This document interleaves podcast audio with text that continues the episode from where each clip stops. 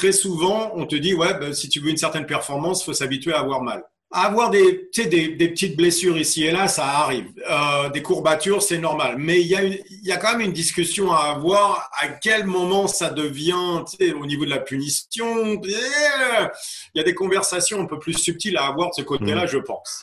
Une manière de penser logique est nécessaire pour pouvoir comprendre certains problèmes qui sont liés à un système intégré mais très complexe. La chose la plus importante, c'est la relation qu'on établit avec l'athlète. C'est-à-dire qu'il faut avoir une relation de confiance, mais aussi une relation avec la personne, de pouvoir comprendre quand est-ce qu'ils n'ont pas envie de faire quelque chose, mais besoin de le faire par rapport à l'inverse.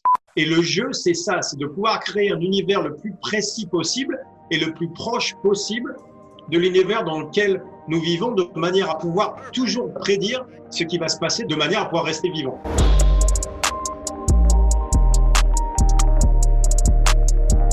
Ok Julien, on est live, bienvenue sur le podcast. Bonjour. Comment tu vas aujourd'hui? Bah, Tout va bien. Ici à Amsterdam, on est, euh, on est en plein lockdown en ce moment, mais on, il semblerait qu'on qu'on y reste jusqu'au moins la fin, la fin du mois. Donc bon, on C'est pareil. Je à m'entraîner donc tout va bien. Ouais, c'est ça. Faut, faut rester en forme. Ici en Suisse, on a jusqu'à la fin du mois de février, euh, en tout cas sans salle de fitness. Donc, on, va faire avec. Hein, ouais. ouais, ça, Fait un, ça fait un petit bout, mais il faut faire avec. Donc, pour donner un petit peu de contexte à la conversation, on a déjà parlé il y a une semaine de ça maintenant, euh, parce que j'avais j'avais pas assez de temps pour faire un, vrai podcast avec toi. Donc, je me suis dit, on, se fait une petite conversation, on échange un petit peu, on trouve des sujets intéressants, et puis après, on creuse aujourd'hui. Donc, le moment est arrivé. Peut-être pour ceux et celles qui te connaissent pas encore, est-ce que tu peux euh, te présenter qui tu es et qu'est-ce que tu fais? Oui, donc euh, je suis le, le, fondateur de StrongFit qui était au départ euh, un système. C'est pas un système d'entraînement. Mon truc, si tu veux, c'est que j'avais donc j'ai grandi dans le sport. Euh, donc ça, ça, a été vraiment ma, ma vie entière et j'ai trouvé le MMA quand j'avais 19-20 euh, ans qui a vraiment changé ma vie à l'époque. Mais je me suis aussi rendu compte que j'étais plus attiré du côté coach que du côté athlète, même si j'ai continué à faire de la compétition et essayer de tourner pro sur euh, trois sports différents. Je suis quand même un coach au départ, à l'origine. Quoi. Ça reste mmh. quand même ma vocation principale. Et donc, au fur et à mesure du temps, et que j'ai découvert des sports différents, des méthodes d'entraînement, que j'ai commencé à, à, apprendre à lire énormément, je suis quelqu'un d'extrêmement curieux. J'ai développé le système de Strong Fit. En vérité, c'est simplement une gym à Los Angeles que j'avais développé et euh, j'utilise énormément donc tout ce qui est euh, lifting et tout ça, mais de l'autre côté aussi les arts martiaux, euh, les choses comme ça. J'ai trouvé le strongman que j'aimais que j'aime beaucoup hmm. et euh, CrossFit est arrivé au milieu et j'ai commencé donc à avoir énormément de, de clients parce que j'étais aussi personal euh, trainer à côté et, euh, et j'ai commencé naturellement à aller du côté mon truc, ça, ça a toujours été d'aider les gens. Je me suis en, en vérité rendu compte très très vite que euh, bien sûr, la performance est nécessaire, mais performance sans la santé n'est pas possible non plus. Donc, j'ai commencé à voir, par exemple, avec les crossfitters, je voyais toujours le même problème d'épaule qui continuait à venir et tout ça. Je me suis dit, oui, mais quand tu as mal à l'épaule comme ça en permanence, comment peux-tu, la performance va nécessairement descendre. Donc, ça paraît évident qu'il faut quand même, l'idée, tu vois, ce que je voyais beaucoup, c'était ça va bien pendant, pendant 6-8 semaines et après c'est le massage parce que ça commence à empirer et après on va voir le physio et donc on on peut plus faire de snatch, on arrête 4 semaines et on recommence. Je dis, bah oui, mais après 4 semaines s'arrêter, forcément tu as plus mal, tu as arrêté de faire le mouvement. Enfin, c'est pas le problème. Tu vois ce que je veux dire? L'idée, c'est quand même de pouvoir faire le mouvement parce que sinon on peut pas s'entraîner. Cette idée qu'il faut simplement arrêter de s'entraîner pour se sentir mieux, me semblait assinine dès le départ. Quoi. Je dis non, non, il y a forcément, en plus, c'est quelque chose qui arrive graduellement. Donc, il y a forcément une question de pattern de mouvement quelque part. Et donc, j'avais quelques questions que je voulais poser entre les physios, les chiropracteurs les, et les coachs de sport en disant, doit bien y avoir un problème, c'est pas possible. Et donc, j'ai commencé à poser certaines questions-là. Et quand je ne pouvais pas avoir les réponses, je suis allé les chercher moi-même. Et naturellement, de là, je suis passé de tout ce qui était euh, reconstruire les mouvements de pattern du, vers le système nerveux et de là de plus en plus vers un système, enfin vers un sujet en vérité que j'aborde qui est la biologie, mmh. mais qui est nécessaire en même Donc, j'ai dû me retrouver à faire ce que j'avais promis quand j'avais 18 ans à l'école, que je ne referai jamais, qui est repartir vers la biologie. Et donc, voilà, je suis coincé. Mais donc, ça a été en vérité une, euh, une évolution pour moi qui a été normale parce que au début, c'était les patterns de mouvement de manière à ce que mes athlètes ou même mes clients puissent, puissent faire ce qu'ils veulent sans avoir une douleur permanente. Qui mmh. malheureusement, ça, a l'air évident quand je le dis comme ça, mais malheureusement, c'est pas le cas. Très souvent, on te dit, ouais, ben, si tu veux une certaine performance, faut s'habituer à avoir mal. Avoir des, des, des, petites blessures ici et là, ça arrive. Euh, des courbatures, c'est normal. Mais il y, a il y a quand même une discussion à avoir. À quel moment ça devient, au niveau de la punition, il y a des conversations un peu plus subtiles à avoir de ce côté-là, mmh. je pense. Mmh. Et donc, mais de là, naturellement, je suis arrivé vers le système nerveux et toutes ces choses-là qui m'ont amené vers l'anxiété et la dépression. Et donc, de pouvoir traiter l'être humain comme un système entier, intégré, et non pas à le prendre avec des petits morceaux ici et là dans, dans ce côté euh, euh, ségrégation fonctionnelle qui malheureusement est l'état d'esprit aujourd'hui de la science, spécialement du côté médical. Et donc j'ai développé le Strong Fit de manière à pouvoir aider ah, les êtres humains, j'imagine, mais d'une manière, je vois les choses comme un, un, système entier intégré et non pas des petits morceaux à droite à gauche. Quoi. Ouais, qui, qui est le grand problème. de de, la science et de la recherche aujourd'hui, c'est qu'on va très très loin euh, en étudiant de moins en moins de choses, enfin de, des choses de plus en plus précises, mais après on a de la peine à ressortir de ce, avec, avec cette loupe en fait et, à mettre les choses en perspective vraiment. Oui, et je pense que c'est en vérité le grand grand problème euh, aujourd'hui avec la science, c'est ça, c'est qu'elle est devenue tellement académique que dans le, côté académique, ils n'ont pas besoin de mettre les choses ensemble. Ils se retrouvent vraiment dans des, donc dans la ségrégation fonctionnelle avec discuter sur des trucs qui sont vraiment, vraiment extrêmement précis. Mais de là, ils tirent des conclusions qui ne peuvent pas être adaptées à une chose générale. Et c'est là, je crois, qu'il y a le plus, grand, le, plus gros problème, c'est qu'ils prennent des conclusions basées sur un contexte extrêmement précis, mais après font des généralisations basées là-dessus. Et donc là, tout s'écroule. Mais malheureusement, le côté donc académique jusqu'au côté pratique, il y a une généralisation qui se fait, qui hmm. ne devrait pas se faire. Et malheureusement, le capitalisme est au milieu de tout ça et tout ça. Faut, donc, tu vois de plus en plus les études qui se font qui se fait en partir d'un contexte, mais le contexte en lui-même est tellement grand qu'il ne peut pas être spécialisé. Donc il y a, il y a, vraiment des problèmes qui se créent à ce niveau-là. Et donc, quand je ne peux pas trouver mes réponses, je vais les chercher moi-même. Si on revient, sur... pardon de te couper, si on revient sur ton, sur ton parcours, quelles ont été tes plus grandes influences dans ta façon de voir les choses et ta façon de développer ton, ton système d'entraînement? Au niveau du fitness ou en dehors du fitness? Les deux. Les deux, ok. Donc, euh, en dehors du fitness, euh, Nietzsche a toujours été mon premier parce que depuis que j'ai 18 ans, Freud aussi, Nietzsche et Freud, les deux, mais en vérité, Freud est une, simplement est une continuation de Nietzsche. Bref, on va pas rentrer là-dedans, mais c'est un autre problème. Mais c'est quelque chose qui a formé ma manière de penser, qui a toujours été très importante. Et après ça, les deux grandes influences, ça a été Schrödinger d'abord et Carl Friston après. Ça a été vraiment les deux plus grandes influences dans les deux, trois dernières années. Mais vraiment, si tu regardes, ça a vraiment changé ma façon de.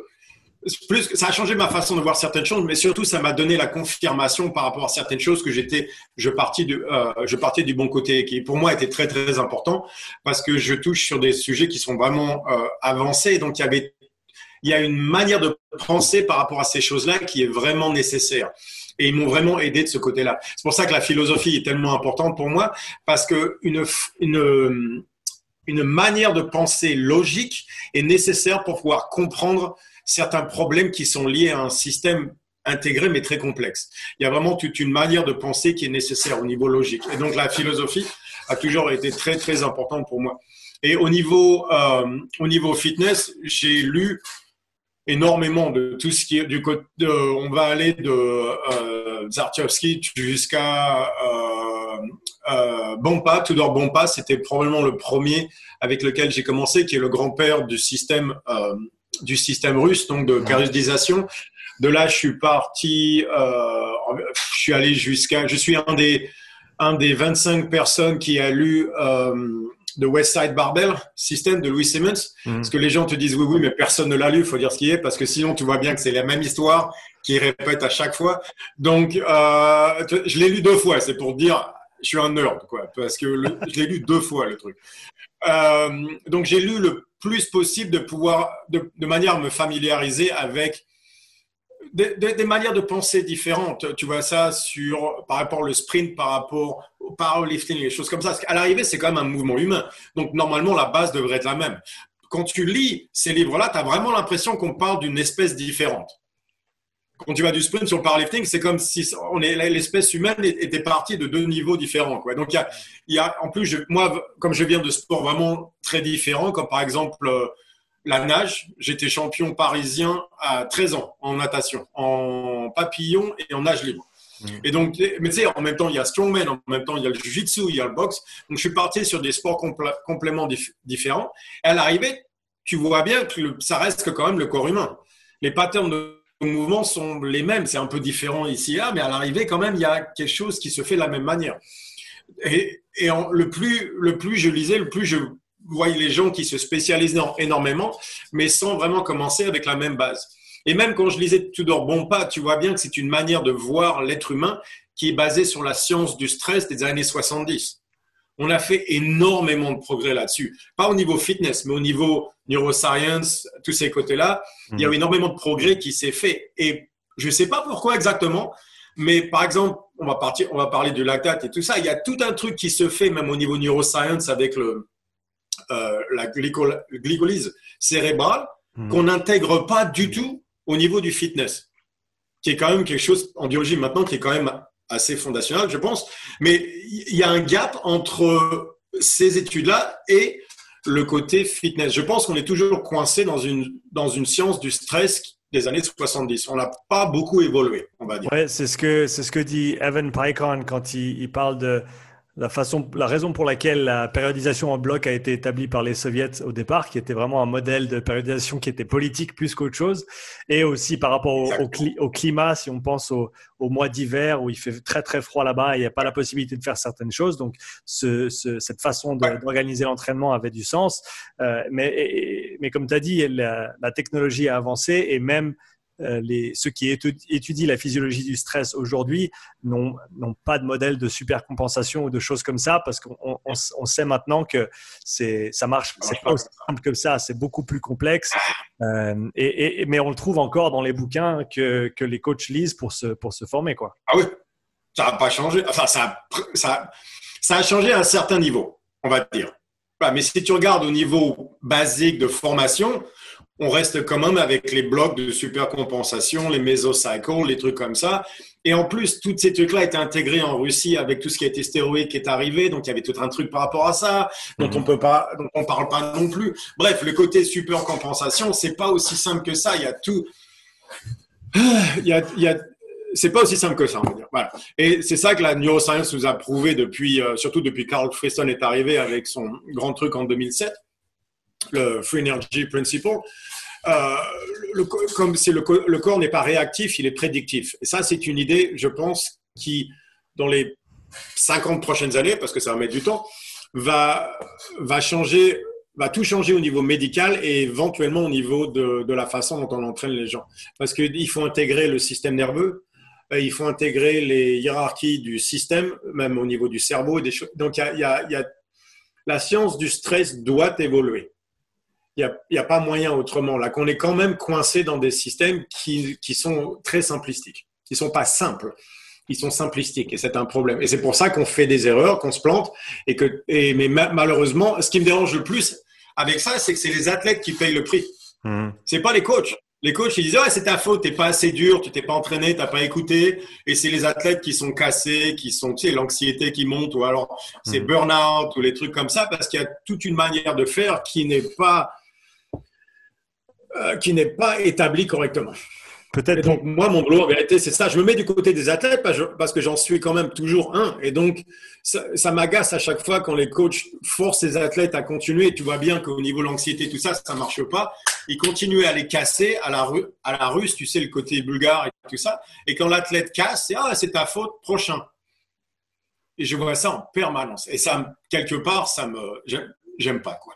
Ouais. Et peut-être pour refléter sur ta propre expérience en tant que coach, quelles sont les, les erreurs que tu as fait à, à, tes débuts ou en cours de route du fait que ben voilà, tu n'avais peut-être pas accès à, aux meilleures informations directement et, et, et donc euh, si tu pouvais partager quelques, quelques erreurs que tu as fait en tant que coach.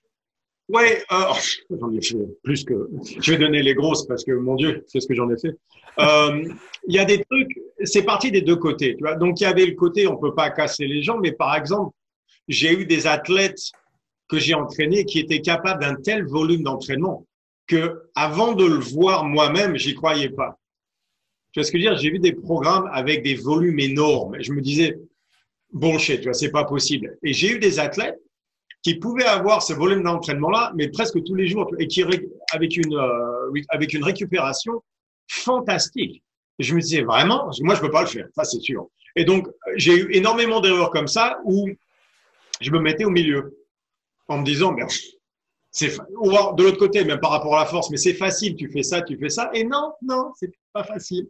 Pour beaucoup de mes athlètes, c'était pas comme ça. Mais aussi de l'autre côté, par exemple, j'avais Valérie Voboril, Mm. qui était donc le, le, au CrossFit Games, qui était quelqu'un qui même à 35 ans, en s'entraînant euh, une heure par jour, est arrivé au CrossFit Games et a, a terminé cinquième. Et ça, c'était quelqu'un qui devait s'entraîner très peu, mais qui, euh, par exemple, son entraînement était à 60%. Donc, elle, au max à l'entraînement, elle arrivait à des performances qui devaient être à 60-70% de ses performances aux Games. Mais tu vois ce que je veux dire? Mais tu dis non, mais il faut pousser l'entraînement, c'est pas possible. Alors qu'en vérité, avec elle, il fallait pas le faire parce que sinon, elle arrivait à un burn-out très très vite. Et donc ça, j'ai fait la connerie euh, pendant un an, où en disant ok, on va pousser, on va pousser, mais j'ai poussé trop tôt. Elle, en vérité, elle pouvait tenir euh, un entraînement, mais par exemple de janvier aux régionaux qui était en avril, mai, un truc comme ça. Ouais. Moi, je voulais commencer en octobre. Et non, ça, c'était une connerie. Parce que bah, elle prenait de août jusqu'à janvier. Je dis, mais c'est pas possible tu peux pas faire ça. Tu vois ce que je veux dire? Et après, non, elle commençait en janvier et elle commençait à cartonner les entraînements. À chaque fois, je me disais, mon Dieu, comment tu peux faire ça? Et elle arrive en juillet et après, elle a arrêté. C'était un truc, moi, mentalement, je dis, c'est pas possible. Tu peux pas le faire comme ça, quoi. Moi, je m'entraîne toute l'année. Tu vois ce que je veux dire? Mais c'est, c'est, et alors, c'est pas moi, c'est elle. C'est ça. Et donc ça, j'ai fait cette, j'ai fait cette connerie-là beaucoup. Ouais, Ça a été ma plus grande erreur, je pense. De ton expérience, est-ce que tu vois beaucoup de ces, de ces athlètes qui sont très tolérants à, au volume, on va dire, euh, dans le, dans le monde du CrossFit? Et est-ce que tu penses que les meilleurs aujourd'hui dans le monde du CrossFit ont ce, ce profil-là Ouais, surtout la façon dont il est en train de développer. En fait, tu sais, le CrossFit, ça dépend de Dave Castro, quoi. ça dépend de ce qu'il veut faire avec les games. C'est-à-dire qu'il y a un an, tu peux avoir un type qui va gagner et deux ans après, c'est un autre type physique qui va gagner parce que ça, ça dépend de comment il veut tuer les gens. Quoi. Parce que la préparation, l'open, les régionaux, maintenant il n'y en a plus, donc c'est ça. Donc ça va changer forcément le type. Mais si, si tu vois le, la personne typique qui, qui se débrouille à un haut niveau, ils ont une capacité de récupération par rapport au volume d'entraînement qui est énorme. Ce ne sont pas des sprinteurs. Tu le vois bien. Mm. Tu vois, ils sont pas capables d'avoir une intensité phénoménale sur des trucs courts. Même au niveau coordination, ils sont très très bons à tout, mais ils sont pas excellents à quoi que ce soit. Il y en a au très haut niveau, ils le sont. Mais si tu regardes, euh, à part les cinq premiers, même au niveau des games, tu vois des gens qui sont bons, mais pas excellents. Mais par contre, au niveau du volume d'entraînement, ils ont une récupération qui est, euh, même mentalement, qui est énorme. Ils sont capables de s'entraîner comme ça énormément. Donc, mais là où il faut faire attention, c'est le burn-out, c'est l'anxiété, c'est les choses comme ça. Donc, il, y a, il faut, comme coach, il y a, il y a d'autres marqueurs avec, avec eux euh, où il faut faire vraiment attention parce que c'est-à-dire que mentalement, ils peuvent partir très, très vite parce qu'ils ont besoin de, d'avoir ce volume en permanence. Mentalement, il faut faire très, très attention. Tandis qu'avec avec les sprinteurs qui sont plutôt du côté, tu sais, très émotionnel, créer, euh, ils utilisent leurs émotions et tout ça, c'est une autre approche complètement, mentalement et physiquement. Donc j'ai des sprinters en ce moment et c'est mais c'est un peu le volume pour eux est élevé, pas pour nous, mais pour eux est élevé. Mais en même, il y a tout le côté mental aussi qu'il faut gérer d'une manière complètement différente parce qu'il faut pas, il faut gérer les émotions en même temps que le côté physique, mais l'explosion. Mmh.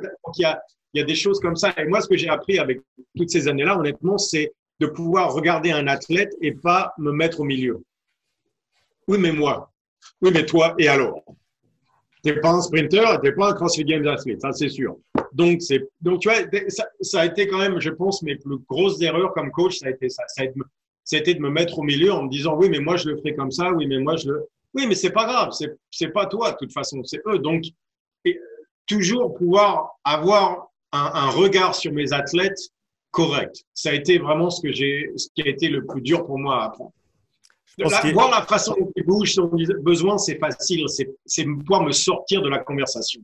Ouais, comme tu as dit, c'est ne pas te laisser prendre par tes propres biais quand tu analyses ce qui se passe et quand tu essaies de travailler mm-hmm. avec eux, parce qu'au final, comme tu l'as dit, il faut pouvoir regarder, mais il faut pouvoir écouter sans, sans penser. Il faut pouvoir vraiment juste intake, but no, no et, pas essayer d'imposer. Ça fait dur. Parce que, ouais. parce que tu sais, quand ils ont une anxiété par rapport à certaines choses, tu dis Oh, comment C'est pas grave, un entraînement plus. Oui, mais peut-être que pour eux, ça peut être grave. Peut-être que eux, ils ont besoin de deux entraînements, pas trois. Euh, ils ont besoin de trois mois, de trois mois, pas cinq, hmm. pour arriver à un, un, un pic pour une compétition, un truc comme ça, parce que simplement, ils peuvent pas maintenir. Ils ont une intensité tellement plus élevée comme moi, par exemple, dans leur entraînement, qui peuvent pas le maintenir deux mois en plus. Donc, ok, c'est trois mois, c'est pas cinq. Et c'est pas le côté, oh, c'est pas grave, allez, euh, tu vois ce que je veux dire, euh, suck it up. Un de plus, euh, tu es simplement, tu es faible mentalement. Non, non, ils sont pas faibles mentalement, simplement, ils ont besoin de quelque chose de différent. Est-ce que, est-ce que, tu, est-ce que tu dirais donc que ton approche de, du coaching a évolué vers quelque chose d'un petit peu plus flexible au, au cours du temps? Oui. Ouais. Ouais, au départ, je, comme coach, j'étais vraiment, euh, on va tuer tout le monde en permanence et puis euh, stock it up et euh, si moi je le fais, tu vas le faire aussi. Qui était une très mauvaise. Quelle est, quelle est à ton sens, quelle est la limite euh, pour toi hein, à l'heure actuelle entre rester flexible par rapport aux besoins et aux attentes de tes athlètes et ensuite imposer quand même certaines choses au travers du programme pour faire en sorte que les objectifs soient atteints? Comment est-ce que tu équilibres ça? Une certaine structure, il y, a, il y a besoin d'une certaine structure. Et, et c'est vrai que de temps en temps aussi, l'athlète n'a pas envie de faire le travail. Et c'est là la question. Tu as besoin de le faire ou tu as envie de le faire? Parce qu'il y, y, a ça des deux côtés. C'est-à-dire tu vois, qui, le, qui en font trop parce qu'ils ils ont aussi envie de faire quelque chose. C'est pas une question d'avoir envie, c'est une question d'avoir besoin. Et donc, je pense que la chose la plus importante, c'est la relation qu'on établit avec l'athlète. C'est-à-dire qu'il faut avoir une relation de confiance, mais aussi une relation avec la personne, de pouvoir comprendre quand est-ce qu'ils n'ont pas envie de faire quelque chose, mais besoin de le faire, par rapport à l'inverse. C'est-à-dire qu'ils n'ont pas besoin de le faire, mais ils en ont envie, ça c'est une chose. Donc là, on peut s'arrêter, mais par contre, s'ils n'ont pas envie de faire quelque chose, mais ils en ont besoin, ah, pardon, mais ça, il va falloir le faire quand même. Et donc, il y a un moment, il faut être mamie, il y a un moment, il faut être dali, quoi. Et donc, ça, s'il y, a, il y a toute une relation qui se fait avec l'athlète de ce côté-là où tu peux, où tu as besoin d'avoir des conversations ouvertes en disant, écoute, Là, en ce moment, tu es, es, un baby. Tu as, besoin de pousser un plus. Mais de l'autre côté, de temps en temps, il faut dire, OK, tu as bossé suffisamment, calme-toi. En même temps, il faut pouvoir admettre que tu fais des erreurs et tout ça. Donc, c'est en vérité, c'est quelque chose de très, au niveau, au niveau humain, le coaching est, est, est très, très difficile, mais je pense que c'est nécessaire. Le côté coach, tu sais, très technique, tout scientifique et tout ça, pardon, mais c'est de la connerie le côté on peut écrire un programme sans connaître l'athlète, c'est pas possible. Là, pardon, mais ça, c'est la science. Donc, on revient au système russe. Hmm. C'est, on va en prendre 1000, on va en casser 999, mais on va avoir une médaille. OK. Bah, ça a marché, on est bien d'accord. Par contre, pour les 999, c'est chaud, quoi. Et c'est pas ça mon boulot en tant que coach. Mon boulot en tant que coach, quand un athlète vient, ou une personne vient me voir, c'est euh, trouver une manière pour que la personne puisse exprimer leur potentiel au maximum. Mmh. C'est ça mon boulot. C'est simplement, tu viens me voir, il faut simplement que je t'entraîne de manière à ce que tu puisses, tu puisses être le meilleur toi.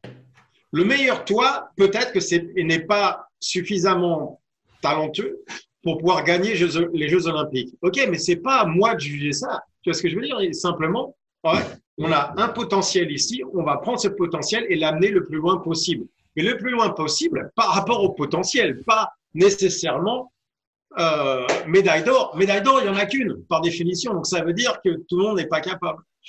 Et donc, il y a eu aussi, pour moi comme coach, il a fallu aussi reconnaître cette chose-là. que certaines personnes vont progresser lentement et pas très loin, et c'est complètement OK. Ça, j'ai eu du mal. Ça, j'ai eu énormément de mal. à chaque fois, je vois des gens, non, non, non, on peut faire plus. Il y a moyen. Là, si tu me laisses juste aider un peu plus, on va arriver là, on va arriver là. Et les gens étaient, non, j'ai pas envie. Qu'est-ce que tu veux dire, t'as pas envie? Mais c'est pas possible de pas en avoir envie. On va se massacrer tous les jours. Et, à chaque fois, c'était, non, pas vraiment. Je dis, mais tu pourrais, mais, mais, et, parce qu'ils n'ont pas envie. Et c'est OK. Et ça, ça m'a pris 25 ans pour l'apprendre. Mmh. Ça, je suis toujours en train de m'énerver. Ça me rappelle une histoire qui, qui, est, qui vient d'un des premiers bouquins que j'ai lu dans le monde du sport, qui était The Sports Gene. Euh, David Epstein, je crois, si je me souviens bien du, oui. euh, euh pas lu. du nom. Mais je, ouais. Et une des histoires, c'était celle du, du un sauteur en hauteur euh, suédois. Son père était champion du monde, champion olympique. Lui, il a suivi euh, il a suivi les pas de son père, il, a commencé à s'entraîner très très tôt, très très jeune. Ça lui a pris 10-15 euh, ans pour arriver au plus haut niveau. Et même là encore, il était, il était pas toujours le premier premier, mais enfin des années et des années de travail acharné. Et en parallèle à ça, il y a l'histoire d'un jeune euh, sprinter jamaïcain, si je ne me trompe pas, ou des, des îles d'Amérique centrale, euh, qui, qui arrive un jour et qui saute une barre euh, qui est absolument folle, juste pas suivant un défi de ses amis, et qui s'en est, qui s'en est allé faire compétitionner au plus haut niveau en saut en hauteur, en ayant un âge d'entraînement qui était ridicule, surtout dans cette discipline-là, mais par contre, qui était déjà très très proche de son plafond de performance, dans le sens où il a la, barre qu'il a passée pour entrer dans le circuit, on va dire mondial, euh, il l'a il a, il l'a approché, mais il l'a il l'a jamais dépassé, il n'a jamais progressé depuis là. En tout cas, c'est ce dont je me souviens de l'histoire. Mais donc, c'est ça, c'est t'en as qui commencent de très très loin et qui ont un potentiel énorme, mais ça va prendre des années pour le développer. Il y en a d'autres qui commencent très très haut déjà en termes absolus, mais qui sont très très proches de leur seuil individuel de performance et donc ils vont pas pouvoir le développer beaucoup plus loin, comme tu dis. Ah Jamais. Et il y en a d'autres qui arrivent avec aussi un potentiel énorme et qui le réaliseront jamais parce qu'ils en ont pas envie. Mmh. Ça m'intéresse, ça, ça m'intéresse d'avoir ton avis là-dessus. Le, le, nom qui m'est venu à l'esprit quand tu as dit ça, c'est Jonathan North. Cal Strength. Je sais pas, je sais pas si ça, si tu connais le personnage. Euh, oui. c'est un gars qui a, c'est un gars qui a snatché 170 kilos quand il avait, je sais pas, une vingtaine d'années, un truc ridicule et qui, à mon avis, avait toujours un potentiel qui était monstrueux, mais qui avait un ego et une, une personnalité disproportionnée. Et au final, il a, il a jamais vraiment. Alors, je dis pas qu'il a rien gagné. Hein, il a fait des podiums, etc. Mais je pense qu'il aurait pu aller beaucoup plus loin s'il n'avait pas laissé son, son ego euh, rentrer dans le jeu. Oui, donc il y a ce côté-là, donc il y a l'ego. Mais moi, ce qui me tue le plus, c'est les gens qui arrivent et qui simplement n'ont pas envie de bosser. Mmh je peux accepter un ego monstrueux et tout ça. Les gens, c'est quelque chose. Quand tu as 40 ans, tu regardes quand tu avais 20 ans. Je me regarde moi quand j'avais 20 ans, je me dis, mon Dieu. Tu vois ce que je veux dire? Je me taperais dessus, quoi. Je dis, mais c'est pas comme ça que ça marche. euh, je comprends. Euh, ce qui me tue, c'est quand je vois qu'ils arrivent avec un potentiel et qu'ils n'ont pas envie de le réaliser. Tu vois bien qu'ils disent, ouais, mais il faut bosser. Ouais, il faut bosser. T'as raison. Oh non, ça, j'ai du mal. Comme être humain, tu vois ce que je veux dire. Et donc, je n'entraîne pas ces gens-là, honnêtement. Quand je le vois, je dis non, pardon, je peux pas. Je vais m'énerver à chaque, entraînement. Donc, je suis pas capable de gérer ces gens-là. Il y en a qui le font très bien et qui à chaque fois disent non, tu sais, qui, qui les force à dire non, non, non, aujourd'hui, c'est là où la structure rentre. On a dit 5-7, tu vas faire 5-7 parce que sinon, ils en font un et ils foutent rien. Moi, je peux pas. Ça, je ne peux pas coacher les gens comme ça. Donc, je le sais. Donc, dès le départ, je dis non, pardon. Je suis pas structuré comme ça. Euh, ça, m'agace tellement de voir, de voir des potentiels qui ne, ne peuvent pas se réaliser. Mais bon, il y a, y a des types différents d'athlètes. Je l'accepte. Simplement, moi, comme être humain, avec mon histoire personnelle et tout ça, je peux pas. Donc ça m'agace tellement que je lâche à chaque fois. Ce qui est aussi important à connaître, comme tu l'as dit, on en revient à la philosophie, euh, la connaissance de soi en tant que coach et de savoir avec quel type d'athlète ou quel type de personne tu as envie de travailler parce que c'est pas parce qu'on est coach qu'on devrait absolument euh, être un match parfait avec tout le monde et on a on a le droit de pas être de pas s'entendre avec quelqu'un ou de de pas avoir les, les connexions avec euh, avec quelqu'un. Je veux dire, par exemple pour le, le coaching, j'ai toujours minimum deux séances d'introduction pour voir si ça colle déjà. Pour voir si ça colle. Parce que la dernière chose que j'ai envie de faire, même si la personne m'engage pour la coacher sept jours par semaine, j'ai pas envie de me faire chier avec cette personne pendant six mois, pendant 12 mois, euh, juste parce qu'elle a signé un contrat. J'ai envie de pouvoir m'épanouir dans mon job aussi. Donc, c'est important de se connaître en tant que coach. Ah, carrément. En plus, tu vas faire un, boulot qui va pas être bon. Mm-hmm. Parce qu'à chaque fois, tu te rappelles ces clients le soir avant, tu es en train de dormir, tu dis putain, j'ai machin demain matin. Ah, j'ai pas envie. Tu sais, tu as le machin à 10 heures, mais donc le client à 9 heures déjà, tu es de mauvaise humeur, donc tu fais un mauvais boulot avec eux de toute façon, parce que à 10 heures, il arrive et tu dis oh putain, il est là. Ah, pourquoi il n'a pas pu être malade aujourd'hui? Euh, Les trucs comme ça, tu feras jamais un bon boulot de toute façon. Mais en coach, il faut en parler. C'est normal. On peut pas, comme tu le disais, on peut pas avoir une connexion avec tout le monde. Moi, je sais exactement. J'en suis arrivé à un stage où c'est, je bosse comme ça. Soit on a une connexion, soit on en a pas. Si on n'en a pas, je peux t'indiquer des gens avec lesquels on va bien se, se débrouiller. Mais moi, simplement, ça ne marchera pas. Je me connais suffisamment pour savoir qu'il y a des gens avec lesquels je n'aurait aucune connexion. Et donc, dans ce cas-là, il dit, non, pardon, mais comment vous osez? Je vais vous payer? Non, il n'y a pas assez d'argent dans le monde entier pour payer la sensation que vous allez me donner pendant une heure. Quoi. Tu vois ce que je veux dire?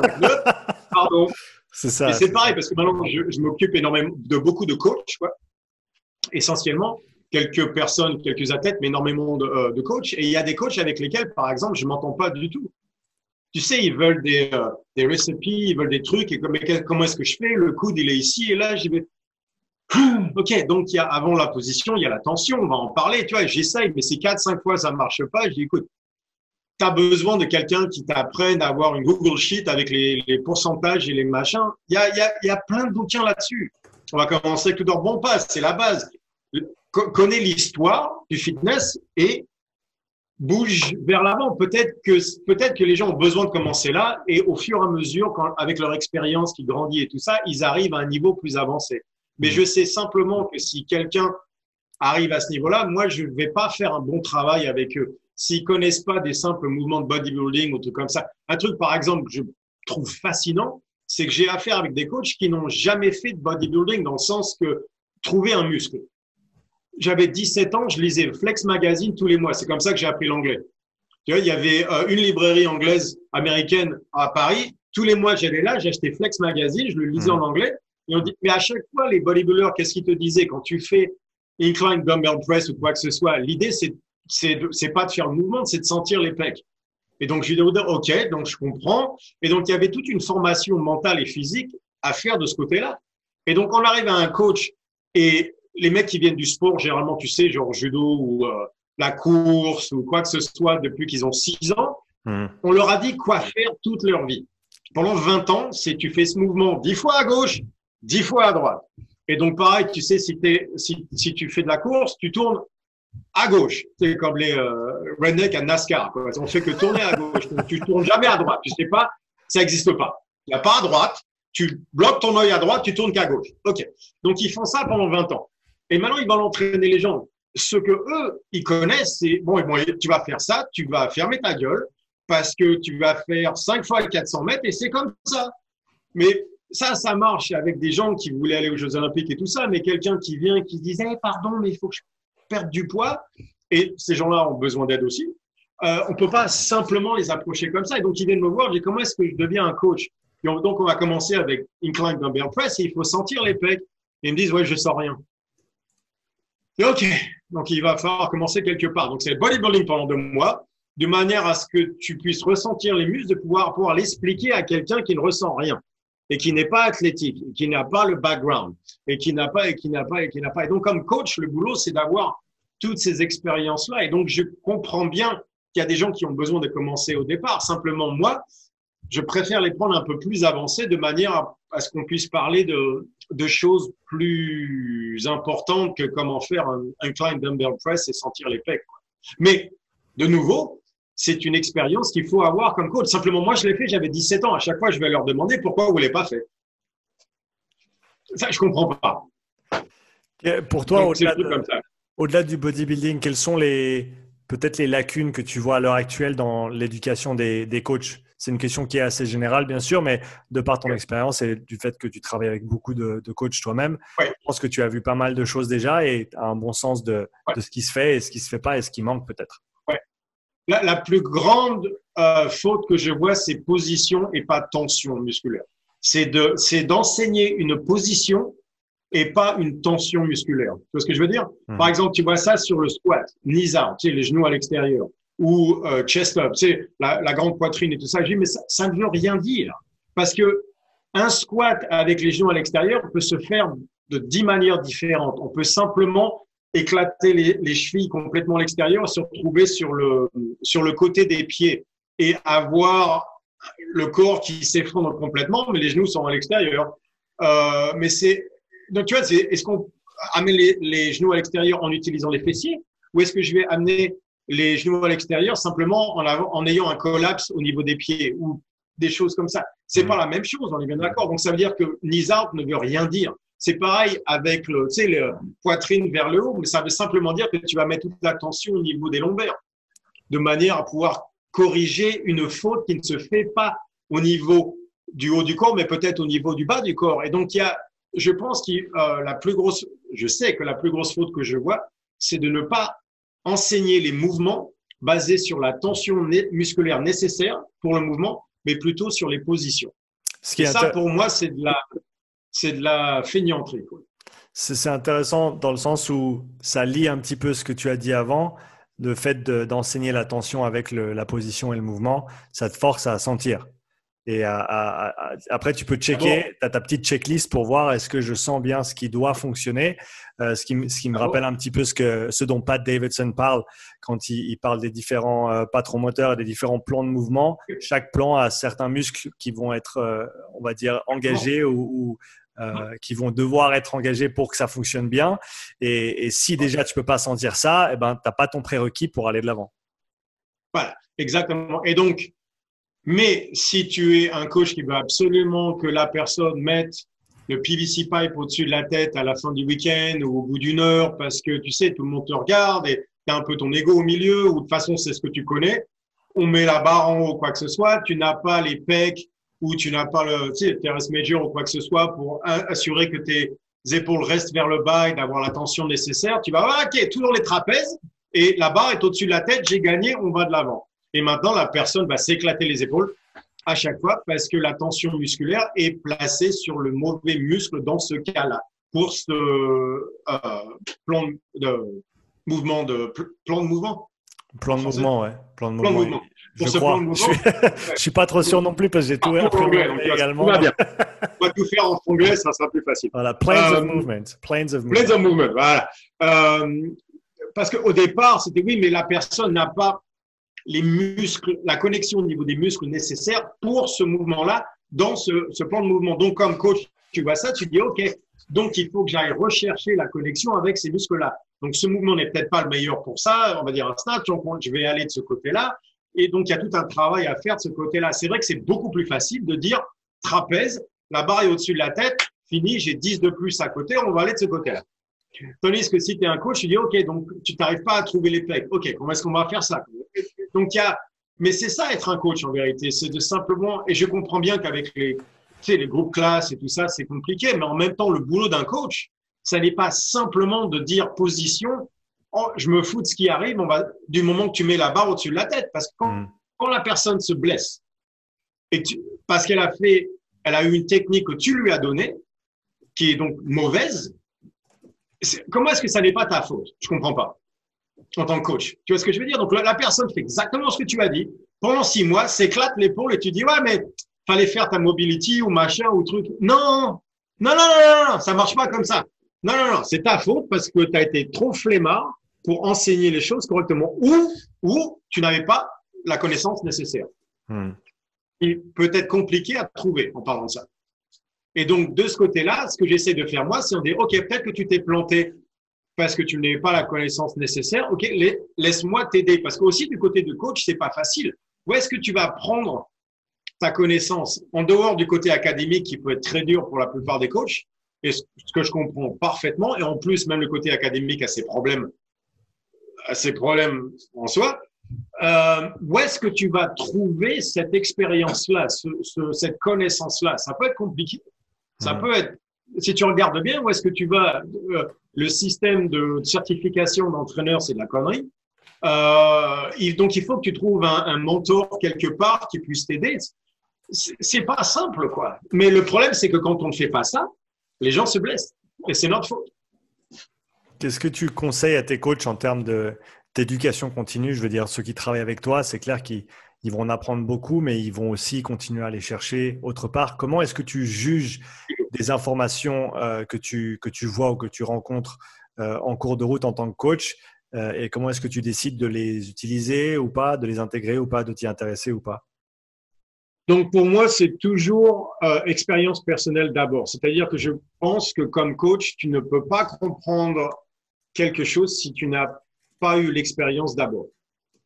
C'est-à-dire que pour trouver les, tu vas ce que dire, tu peux pas enseigner à quelqu'un de trouver les pecs overhead si tu n'en es pas capable toi-même. Au moins, il mm.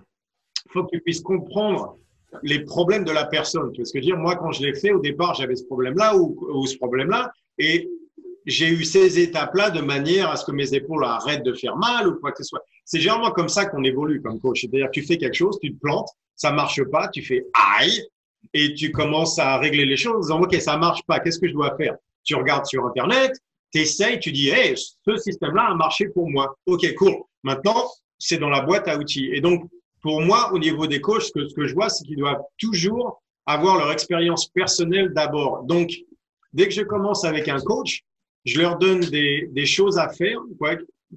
Thank you. Thank you, thank you, Bye. Bye. Euh, et je vois si, je vois où ils s'arrêtent.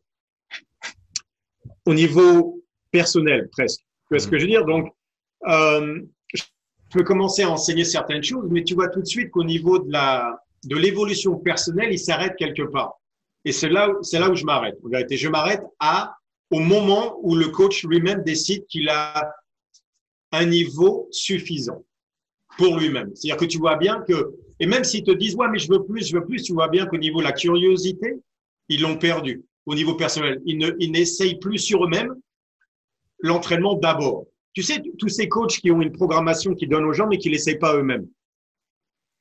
Tu vois ce que je veux dire? Hmm. Est-ce que tu as déjà écrit un entraînement sur le papier en disant ouais, tout va bien, c'est facile, et quand tu le fais, tu dis oh putain, qu'est-ce que j'ai écrit, c'était une mauvaise idée? Tu arrives à la moitié du workout et tu dis, oh mon Dieu, c'était une mauvaise idée. J'ai jamais, j'ai jamais exécuté, que ce soit pour moi ou avec un athlète avec qui je travaille ou un client même, j'ai jamais exécuté un, entraînement euh, comme il était écrit sur papier. Il y a toujours, et, souvent même, si je l'écris, disons, en route pour aller à la salle, euh, en général, c'est fait avant, mais si je l'écris le, jour même sur le tas en allant au travail, par exemple, euh, des fois, j'arrive dans la salle et tu regardes à gauche, à droite, et là, déjà là, ton programme doit changer du fait de l'environnement, du fait du, de l'équipement, ou, ou, alors voilà, que tu, la, personne fait la première série, ou tu fais ta première série, et tu dis ah non aujourd'hui ça va pas le faire, et, et directement t'adapter. Je sais pas ce que j'ai écrit, mais c'était une connerie. Tu vois ce que je veux dire? Tu as des trucs, tu dis ouais c'est facile, et tu fais non non non non, c'est pas facile du tout. Ok, donc mais, mais tu vois ça énormément sur les coachs, ils commencent à donner donc une programmation sur les trucs qu'ils ne font pas eux-mêmes. Donc, au bout de trois mois, ils disent, pourquoi est-ce que les gens dans ma salle, ils sont tous faibles comme ça? Ils n'arrivent pas à terminer le workout. Possible. Tu vas dire, non, mec, tu l'as, tu l'as pas fait, c'est pour ça. Euh, et donc, ça veut dire, quand je vois ça, je vois bien qu'il y a, le coach commence à perdre sa passion par rapport à l'entraînement. Si tu perds ta passion par rapport à l'entraînement, c'est-à-dire que tu vas perdre ta passion par rapport aux gens très, très vite après ça. Hmm. Et donc, c'est généralement, je m'arrête à ce moment-là. Quand je vois pas la curiosité personnelle qui suit la, qui suit la vocation, je sais bien qu'il y a un problème. Donc, on peut en parler. Qu'est-ce qui se passe? Ta vie personnelle qui est en train de te stresser, burn-out, tu gagnes pas d'argent. On peut en parler tout ça, mais je vois bien que si la personne refuse d'abord d'eux-mêmes d'avoir ces expériences d'entraînement où on parle d'anxiété, comment tu euh, le côté empathie par rapport aux gens, hmm. euh, par rapport à l'anxiété, tu vois, quand il commence à perdre ça, je sais que de mon côté, il est temps de s'arrêter et de reculer et de voir ce qui se passe et de recommencer là. Mais je n'enseignerai jamais certaines choses à des gens qui ne veulent ces choses-là que simplement que pour les vendre à leurs clients sans vraiment avoir cette expérience euh, par rapport à eux-mêmes d'abord. Ouais, c'est l'équivalent de, digérer l'information, de la, euh, de, voilà, de la faire passer à travers son propre filtre pour ensuite l'utiliser avec les gens autour de toi. Right. Donc, moi, ça a toujours été mon. Euh, c'est le prix à payer pour m'avoir en, en, tant que coach. C'est-à-dire, c'est ça que je veux voir. C'est-à-dire qu'avant qu'on aille du côté lactate, faut pouvoir le produire. C'est-à-dire, tu veux qu'on parle de lactate, ok, mais je vais te mettre d'abord sur une sled et je vais t'assassiner. Et donc, si tu peux faire ça, on peut parler technique et lactate. Mais je veux voir de ton côté, c'est pas une question toujours d'argent, euh, les paiements. Tu vois ce que je veux dire? De temps en temps, il y a des paiements aussi qui est montre-moi que le temps que je vais passer à t'enseigner ces choses-là vaut quelque chose. Et c'est-à-dire que mon temps vaut ton temps, ou ton temps doit au moins valoir le mien. Quoi. Donc, dans, ce cas-là, je veux une curiosité par rapport au coach, je veux une certaine fin je dois ressentir cette fin-là d'apprendre. Dire, je comprends pas, mais je veux comprendre. Quand j'ai ça, je suis toujours prêt à aller même sur ce qui est lactate en leur disant, c'est pas grave si tu comprends 20%, on va continuer à bosser et tout ça. Mais il y a, y a, cette excitation-là du côté du, du côté du coach dont, moi j'ai besoin. Parce que sinon, je vois bien que c'est un truc qui est simplement fait pour vendre. C'est une pilule ou c'est encore pire, simplement pour leur ego à eux, en leur disant qu'ils vont commencer à parler de lactate au milieu de la classe, alors qu'en vérité, ils n'ont rien compris mais simplement, ça leur permet d'avoir des mots, euh, tu sais, des mots bien longs et bien compliqués pour, euh, pour épater tout le monde à la partie du samedi soir. Ouais, et donc, ça, c'est pas mon truc. Ce qui devrait, ça devrait pas être le moment où tu cherches à faire des grandes phrases. alors, alors. Non, mais on voit quand même. Voilà, allons-y, allons-y gaiement sur le lactate vu qu'on est vu qu'on est sur le sujet. Donc, qu'est-ce que tu as appris récemment? Euh, Je sais que tu m'as dit que ça fait bientôt deux ans que tu étudies le sujet. Donc, qu'est-ce que qu'est-ce que tu as appris dans ce cadre-là qui a changé ta façon de, de voir et peut-être de faire les choses aussi? Cet épisode est présenté par Strength Coach Network, la meilleure plateforme d'éducation et de développement pour les coachs et les préparateurs physiques. Strength Coach Network propose plus de 200 heures de contenu vidéo éducationnel présenté par des coachs à la pointe de la performance sportive tels que Dan Pfaff, Derek Hansen, Carl Dietz et Buddy Morris. Si tu cherches à améliorer tes connaissances et tes compétences, tu trouveras tout ce qu'il y a à savoir sur le développement de la vitesse, l'agilité, la pliométrie, l'endurance, la réathlétisation, la programmation et bien plus. Strength Coach Network te permet également d'échanger avec des centaines de coachs aux quatre coins du globe, du niveau amateur jusqu'aux plus grands coachs de NFL, NBA et MLB. Tu peux poser tes questions, répondre à des conversations engageantes et obtenir de précieuses informations auprès des leaders de la performance sportive. Strength Coach Network couvre également le développement de carrière pour les coachs. Si tu as besoin d'une critique de ton CV, dois te préparer pour un entretien ou si tu cherches des conseils de réseautage professionnel, visite strengthcoachnetwork.com/upside et reçois ton premier mois d'abonnement à moitié prix. Va maintenant sur strengthcoachnetwork.com/upside pour bénéficier de cette offre exclusive. Ça a changé tellement de choses. Euh, ça, donc, on va commencer. Donc, il y a deux ans, je recommençais. Je commençais vraiment à regarder au lactate parce qu'il y avait certains points que je ne comprenais pas. On parlait de tout ce qui est euh, anaerobic threshold, donc le seuil anaérobique. Et par rapport à ça, j'avais un problème. Euh, donc, le, truc avec Carl Freestone, donc, euh, qui s'appelle Predictive Coding, Active Inference, toutes ces choses-là, c'est trop long. Mais euh, simplement, établissez, euh, a établi cette idée que le corps est prédictif et non pas réactif. Donc, si on part de ce côté-là et on regarde le seuil anaérobique, on est en train de me dire donc que le corps produit toujours du lactate à ce moment-là parce que c'est un déchet, parce qu'il y a et donc dès qu'on arrive du côté anaérobique, donc il n'y a plus assez d'oxygène, le lactate est produit encore euh, à un niveau qu'on n'est plus capable d'oxyder et donc mmh le niveau de lactate monte, qui va en plus va monter un niveau d'acidité au niveau du corps, blablabla, bla, bla, bla, et on, arrive jusqu'au seuil anaérobique où le niveau de lactate force le corps à s'arrêter de fonctionner, plus ou moins. C'est un peu comme ça qu'on qu le disait. Et donc déjà au départ, moi ça, ça j'avais toujours un problème par rapport à ça parce que donc le corps, l'évolution n'a pas pu comprendre un meilleur moyen que ça. C'est-à-dire que le corps arrive, il n'y a plus assez d'oxygène, le lactate monte et donc on meurt. C'est fini. Et donc, c'est tout. Donc, l'évolution n'a jamais pu figurer un moyen de, de, donner un système plus, plus efficient que ça. Quoi. Déjà, je trouvais ça un peu bizarre. Euh, et donc, j'ai commencé à regarder sur tout ce qui est lactate. Et en plus, on m'expliquait que le lactate était un déchet qui est créé euh, d'une manière anaérobique, c'est-à-dire quand il n'y a pas assez d'oxygène. OK. Donc, tu commences un peu à regarder le lactate et tu t'aperçois que le lactate est produit de manière aérobique, non pas dans le cerveau. OK, donc c'est-à-dire que la, glycolyse du glucose euh, arrive jusqu'au lactate euh, d'une manière aérobique dans le cerveau, mais donc anaérobique dans le muscle. C'est-à-dire qu'il y aurait une glycolyse aérobique pour le cerveau, mais anaérobique pour le muscle. C'est pas étrange ça? Euh, déjà, comment est-ce que le corps le sait Et pourquoi deux glycolyses C'est quand même bizarre. Qu'est-ce que je veux dire? Et donc, bon, je suis vraiment, ça, ça, me étrange cette histoire. On va continuer à regarder. Et donc, on dit que la glycolyse déchet acide lactique. OK, acide lactique, pH 3.6. C'est-à-dire tu peux pas avoir d'acide lactique dans le corps humain. C'est pas possible. Et donc, je continue à regarder de ce côté-là. En vérité, je m'aperçois qu'il y a énormément de gens qui ont dit non, non, non, on peut pas avoir d'acide lactique dans le corps humain, simplement du lactate. J'ai OK. Donc, ça veut dire que tout le truc que j'ai appris déjà est faux. OK, ça commence bien. Donc, donc, je continue à regarder et il n'y a aucune relation entre le lactate et l'acidité, ce qu'ils appellent le lactic acidosis en anglais. Il n'y a aucune, a aucune relation entre la production du lactate et la montée de l'acidité, donc la descente du pH. On voit ça au niveau des chocs septiques où il y a une production de lactate qui se fait énormément sans aucune association avec l'acidité. C'est-à-dire qu'il reste un, un, pH normal, mais le lactate monte. Hmm.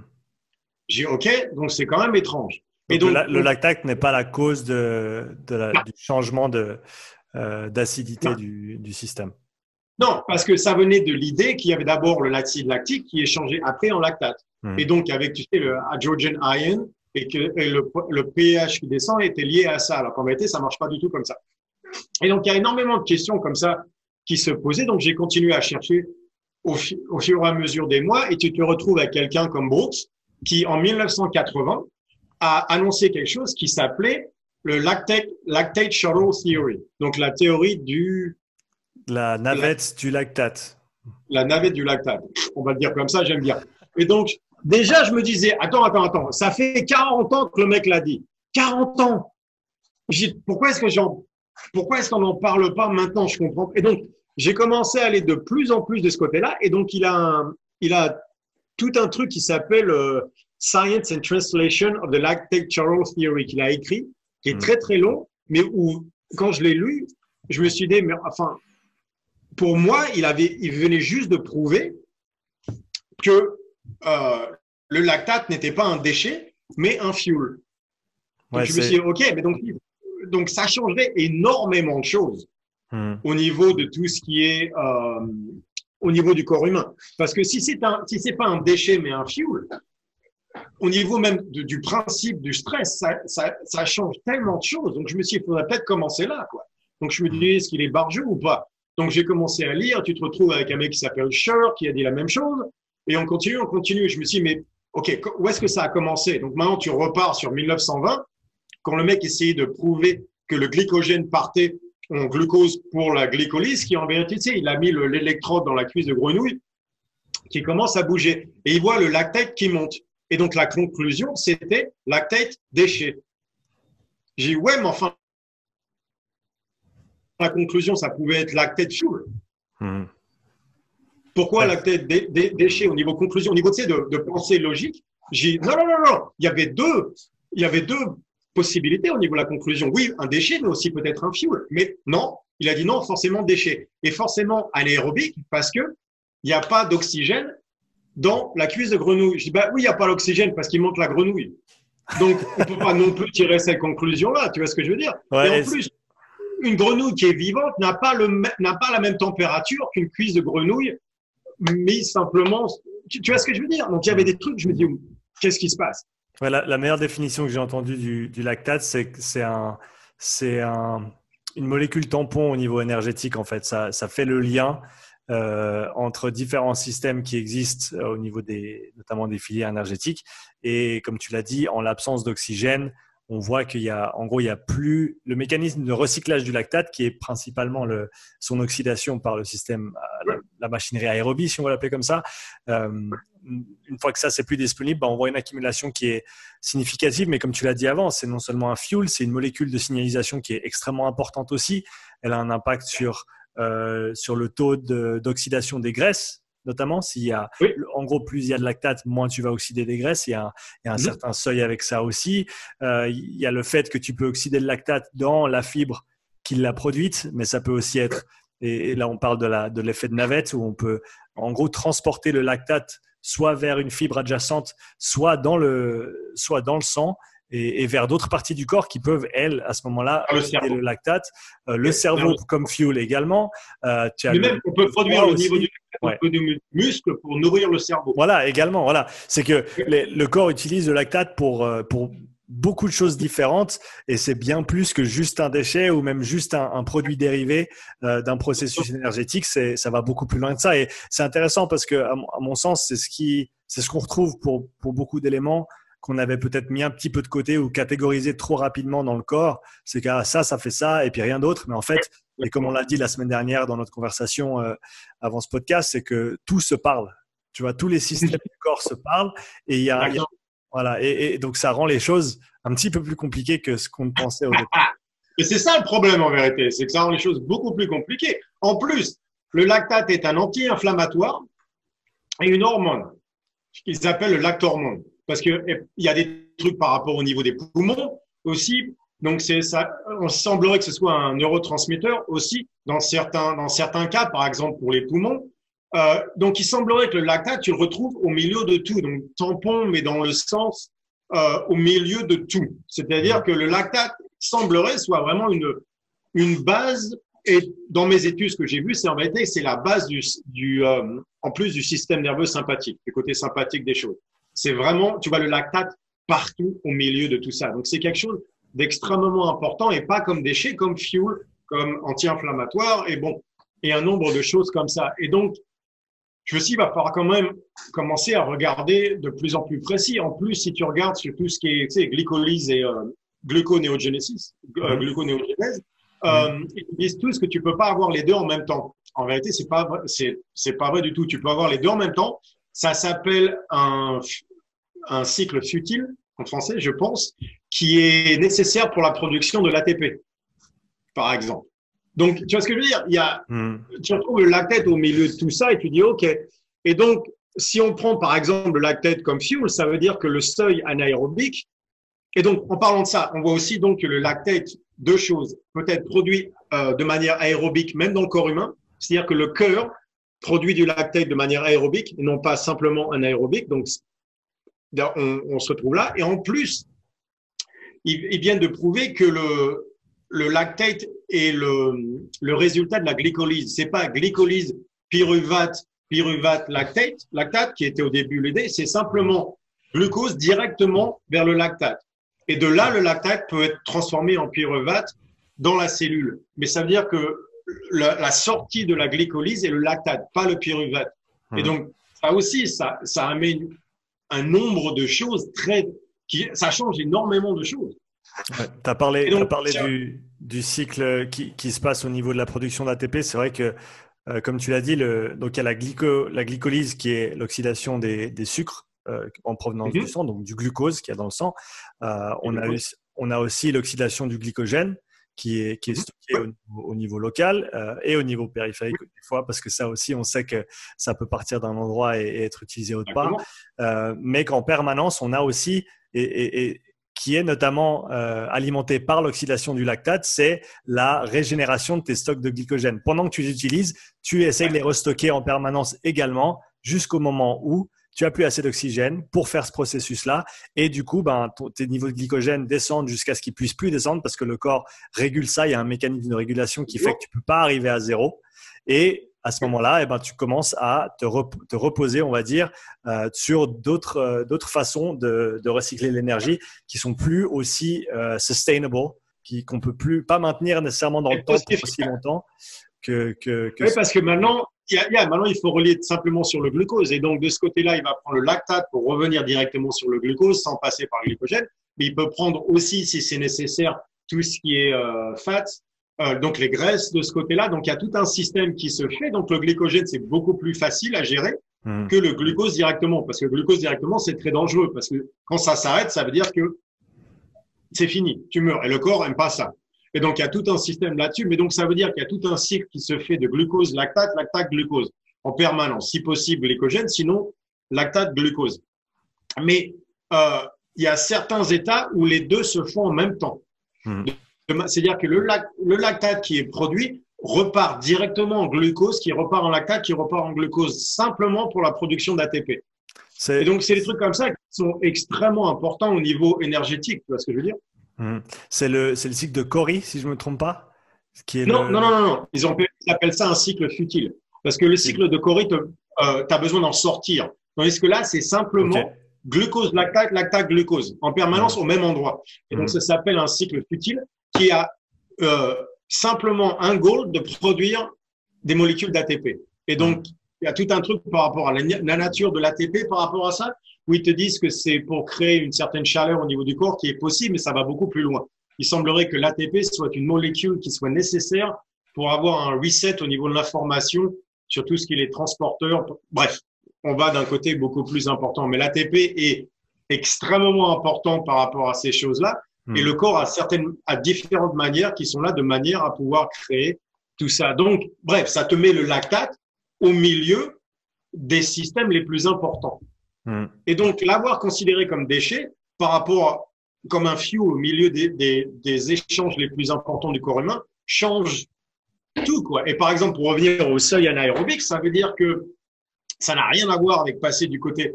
Il n'y a pas de seuil anaérobique, c'est ça que ça veut dire. Parce que tu passes pas de aérobique anaérobique, simplement la descente au niveau de la capacité d'oxydation indique au niveau du système nerveux qui a un problème et la réponse du système nerveux et on va produire plus de fuel. Et c'est pour ça que le lactate monte à un tel niveau. C'est une, c'est un système de d'urgence, si tu veux, qui arrive dans un choc. On voit ça sur le choc septique, donc dont je parlais, où quand on quand, on rentre dans ce dans ce choc septique, le, la production de lactate monte à des niveaux énormes. Pourquoi Pas comme déchet, mais parce que le côté fuel est nécessaire, anti-inflammatoire, euh, le lactate qui va pas aller vers le, côté, vers le cerveau euh, de manière à ce que les astrocytes n'aient pas à le faire. Bref, il y, a, il y, a, certaines raisons pour tout ça, mais on voit ça au niveau du, euh, du choc septique. Et on voit exactement le même, le, le, même système choc septique qui se passe dans ce qu'on appelait le seuil anaérobique, hmm. qui est en vérité une réaction du système nerveux qui est une manière de se défendre par rapport au, à l'agression en place. Quoi. Donc, une, une agression est septique, l'autre c'est le, l'environnement. Quoi. Partons là-dessus, partons sur le système nerveux. Euh, on en a parlé toi et moi l'autre fois. Et donc, euh, peut-être commence par établir les bases sur lesquelles tu, tu fondes ta, ta pensée là-dessus et ce que tu as appris ces, ces dernières années euh, au sujet du système nerveux en lui-même. Et donc, le système nerveux est enseigné généralement où, où, ils te disent il y a le côté, enfin, système nerveux, il on va commencer avec ça. il y a beaucoup de systèmes nerveux dans le corps humain. On a le système central qui est le cerveau et euh, la colonne. On a le système périphérique, donc qui est le système parasympathique et sympathique dont on va parler. Mais il y a aussi le cœur. Le cœur est un euh, système nerveux en lui-même qui s'appelle le cardiac intrinsic nerveux système, je sais pas du tout ce que c'est en français, et euh, le système entérique qui est l'estomac. Et donc il y a, et donc on a en plus de ça, on a trois. Le cœur est un cerveau en lui-même et le système entérique aussi. Ils ont des neurones qui produisent euh, certaines choses très particulières, par exemple le système entérique, donc le cerveau entérique, si c'est un mot, euh, produit énormément la sérotonine au niveau du corps humain, mhm. euh, oxytocine, pas mal de choses comme ça. Bref, on va parler du système périphérique, donc parasympathique, contre sympathique. À l'école, on te disait que le côté parasympathique, c'est repos et digestion, et de l'autre côté, tu as le système sympathique qui est le combat ou la fuite. Alors qu'en vérité, de nouveau, ça a été une manière très, très simplifiée de parler de la chose qui, en vérité, d'une chose qui est beaucoup, beaucoup, beaucoup plus complexe que ça. Euh, si je vais, je vais essayer de simplifier moi-même la chose, ce qui n'est pas une bonne idée, mais bref. L'idée, c'était que le côté parasympathique est l'énergie produite par le corps humain qu'on va diriger vers le monde interne, tandis que le côté sympathique, c'est l'énergie produite par le corps humain dirigée vers le monde externe. C'est vraiment ça la séparation.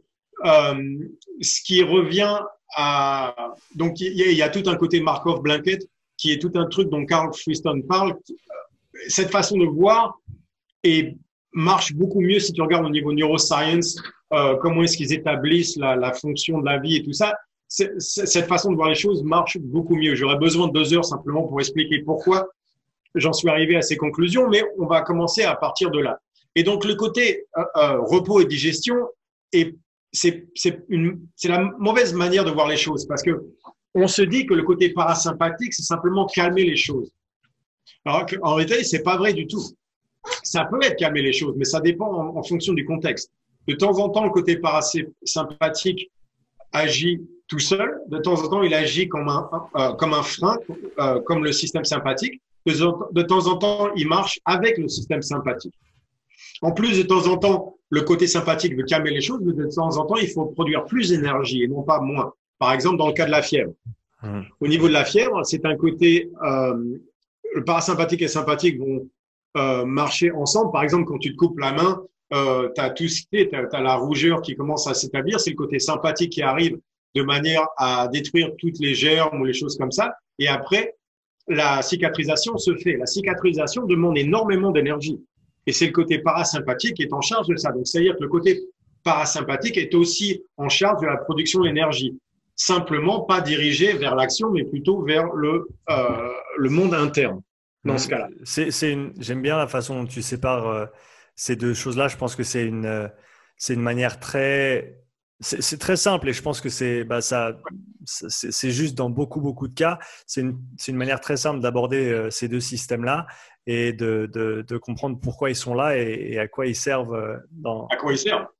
Et si tu regardes bien au niveau de l'évolution, qu'est-ce qu'on avait au départ? Le système parasympathique le plus vieux, mmh. donc c'est ce qu'ils appellent le dorsal vagus nerve, dont, euh, dont Dr. Porges parle dans le polyvagal theory, la théorie polyvagale.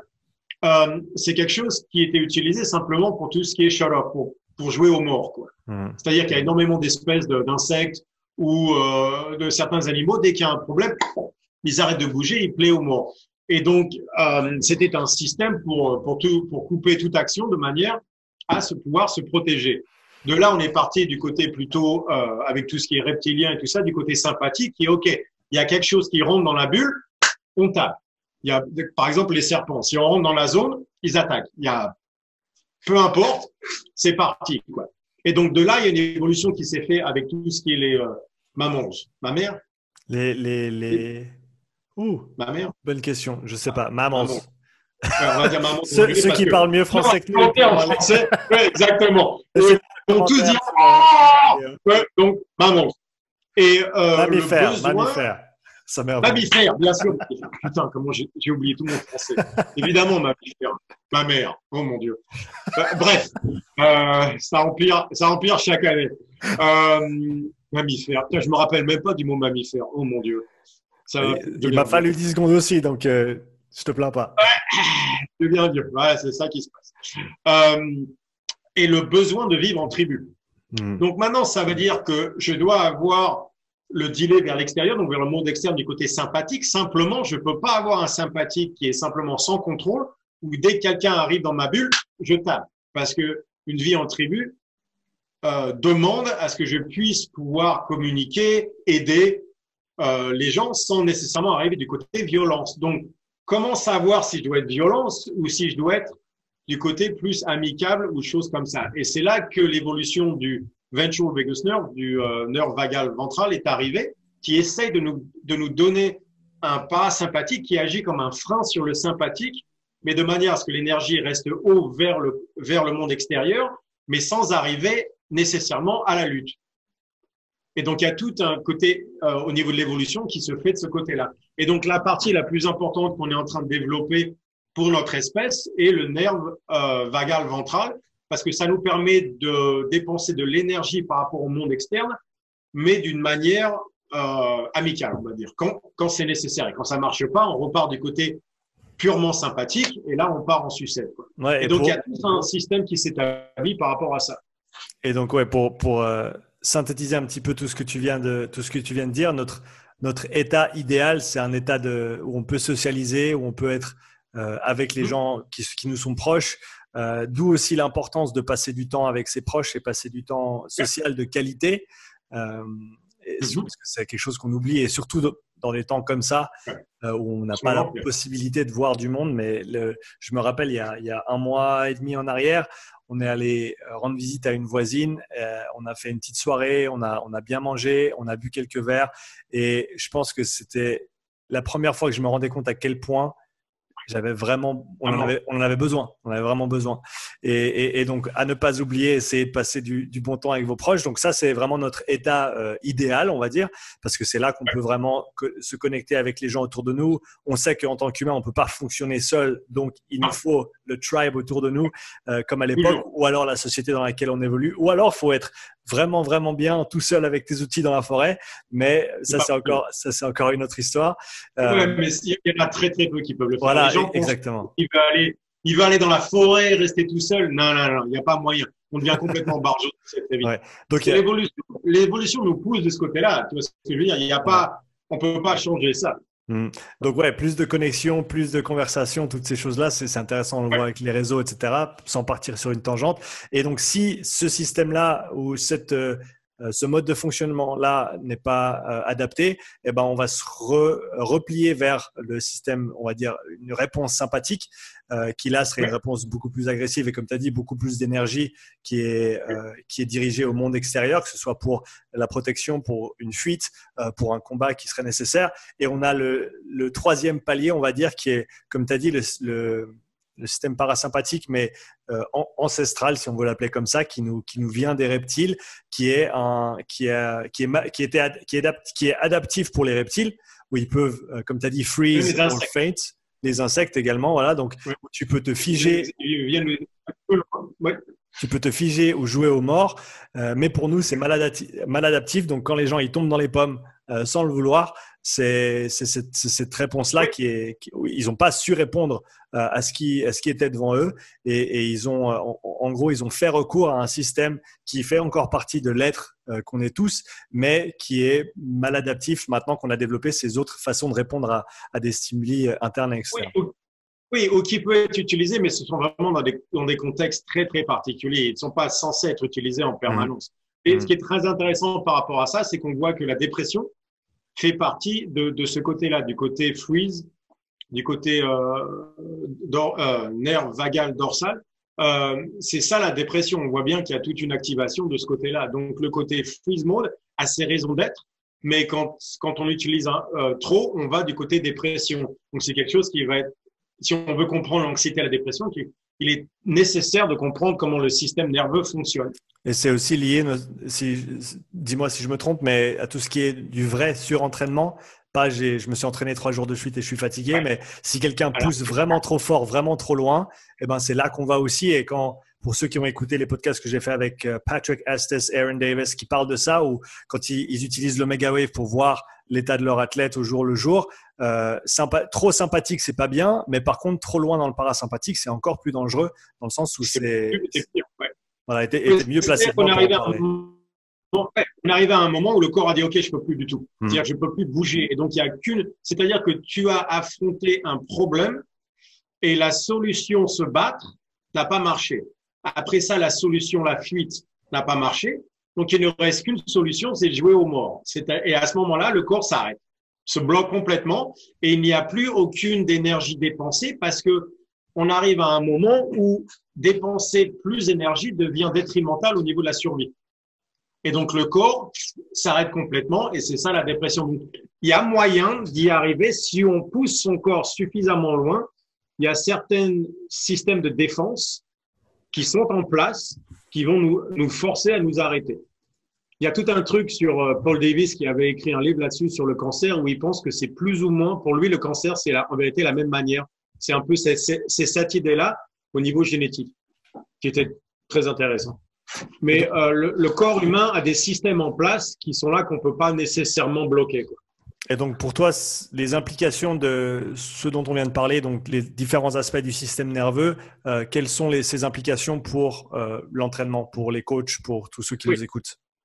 Exactement. Donc, euh, par exemple, ce qui est très intéressant par rapport à cette évolution, on voit bien que donc tout ce qui est énergie par rapport au monde extérieur est sympathique, mais en même temps, si tu regardes par exemple la coordination musculaire, qui est très nécessaire pour pouvoir s'entraîner, tu vas la retrouver du côté parasympathique tout ce qui est acétylcholine, choses comme ça, qui, est lié à la coordination, euh, toute la précision, ce genre de choses, vont du côté parasympathique. Donc, c'est-à-dire que pour être au mieux possible, il faut pouvoir dépenser son énergie vers le monde externe, parce que c'est ça l'entraînement, mais sans perdre le côté parasympathique, le côté flow, de manière à pouvoir garder sa coordination et tout ça. Donc, c'est-à-dire qu'il y a un état entre les deux où on voit à quel point est-ce qu'il faut que je sois sympathique par rapport au parasympathique par rapport à l'activité produite. C'est-à-dire que si je vais du côté trop sympathique, je vais m'énerver, je vais perdre ma coordination. Si je vais du côté trop parasympathique, je ne vais pas être capable de dépenser l'énergie nécessaire pour cette action-là. C'est-à-dire qu'il y, a un équilibre en permanence en fonction de ce qu'on fait. Tu le vois notamment dans les gens qui ont un âge d'entraînement qui est nul, enfin, qui, dans le sens où ils n'ont pas de, ils ont pas d'entraînement derrière eux. Euh, le fait qu'ils puissent produire des watts sur un assault bike, par exemple, euh, au début, ils arrivent même pas à, ils arrivent, ils arrivent simplement pas à le faire. C'est pas une réponse qu'ils ont pratiquée, qu'ils ont entraînée, mais en quelques séances, tu peux leur permettre de, de doubler les watts qu'ils mettent sur un bike simplement parce que c'était une, une, qualité qu'ils avaient jamais exploitée avant. Exactement. Et tu vois bien le résultat tout de suite au niveau mental. Ils se disent, oh mon Dieu, là, qu'ils ont libéré toute la colère qu'ils avaient parce que finalement, au lieu d'être bloqués à l'intérieur, ils ont pu exprimer cette énergie, cette énergie-là vers le monde extérieur. Donc, ils ont une réaction sympathique. Donc, ça marche bien sur le airdyne. Tu les mets sur un snatch. À cause de la coordination nécessaire, ça marchera pas. Donc, c'est-à-dire qu'il y a des modalités d'entraînement qui vont être meilleures. Par exemple, pour quelqu'un qui commence à s'entraîner de manière à libérer ce côté sympathique que d'autres, que par quelqu'un qui a beaucoup plus d'expérience ou, de choses comme ça. Et donc, si tu regardes bien à un haut niveau, par exemple le snatch, c'est ça le truc, c'était combien d'énergie de produit par rapport à la coordination nécessaire pour un mouvement qui est quand même très, très complexe. Et c'est ça l'entraînement, ça va être de savoir à quel point je vais de l'un par rapport à l'autre. Et donc, ce qui est très, très intéressant par rapport à ça, c'est que donc le côté sympathique, donc cette euh, énergie produite vers euh, le monde externe, est liée à trois choses. Le premier, c'est il, est, il est lié sur le lactate, sur la production de lactate. Il est lié sur euh, ce qu'ils appellent le noradrénaline, qui est le neurotransmetteur du, du, euh, du, côté sympathique, et aussi sur une hormone qui est produite directement par les os, qui s'appelle l'ostéocalcine. Et l'ostéocalcine est extrêmement important, donc c'est une hormone euh, peptide, peptide. Peptide. je sais pas. Mettez-le en commentaire, les gars. On va dire peptide. Vous savez mieux que nous. peptide donc, mais qui est produite directement par les os. Et donc, il semblerait que les os soient en vérité l'antenne, les antennes du, du, du corps humain, c'est-à-dire que la, la prédiction se fait au niveau du, du cerveau qu'il y a un combat, mais il y a besoin d'une observation au niveau du corps qui se fait au travers de beaucoup de systèmes, mais surtout au, au travers des antennes qui sont les os. Et donc, les os produisent cette hormone peptide qui s'appelle l'ostéocalcine. Pourquoi est-ce que c'est important? Parce que l'ostéocalcine va arriver jusqu'aux neurones euh, du, du, côté parasympathique de, de, manière à bloquer la, la formation d'acétylcholine, de manière à, à, pouvoir enlever le frein du côté sympathique. Donc, c'est-à-dire que l'impact au niveau osseux ou la pression au niveau des os va amener un côté fight, un côté mmh. combat, qui est normal si tu regardes bien. Mais ça veut dire que le plus on va du côté impact et pression au niveau des os, le plus on va avoir un côté euh, combat. Mais il y a un moment donné où ce côté combat peut aller trop loin, ce qui va nous amener à une perte de coordination. Donc, tu vois ce que je veux dire? Donc, il y a tout un truc par rapport à ça qui devient extrêmement intéressant parce que quelqu'un qui commence, par exemple, qui ne qui n'est pas capable de développer un, un combat, je pourrais le mettre avec quelque chose qui développe une certaine pression sur son sur ses os à lui, sur les antennes, par exemple tout ce qui est carries, un yo carry ou un truc comme ça, ou lui faire faire du sprint ou quoi que ce soit où ça force un impact au niveau osseux de manière à pouvoir créer un système sympathique. C'est très important parce que l'ostéocalcine a montré qu'il est nécessaire pour développer euh, pour la synthétisation de la testostérone, pour la synthétisation de l'insuline, ou en tout cas plus l'insuline, euh, la synthétisation de ce qu'ils appellent les monoamides neurotransmitters, donc sérotonine, dopamine, noradrénaline, toutes ces choses-là, l'ostéocalcine est nécessaire pour ça. Et donc la liste est énorme de pourquoi l'ostéocalcine est nécessaire.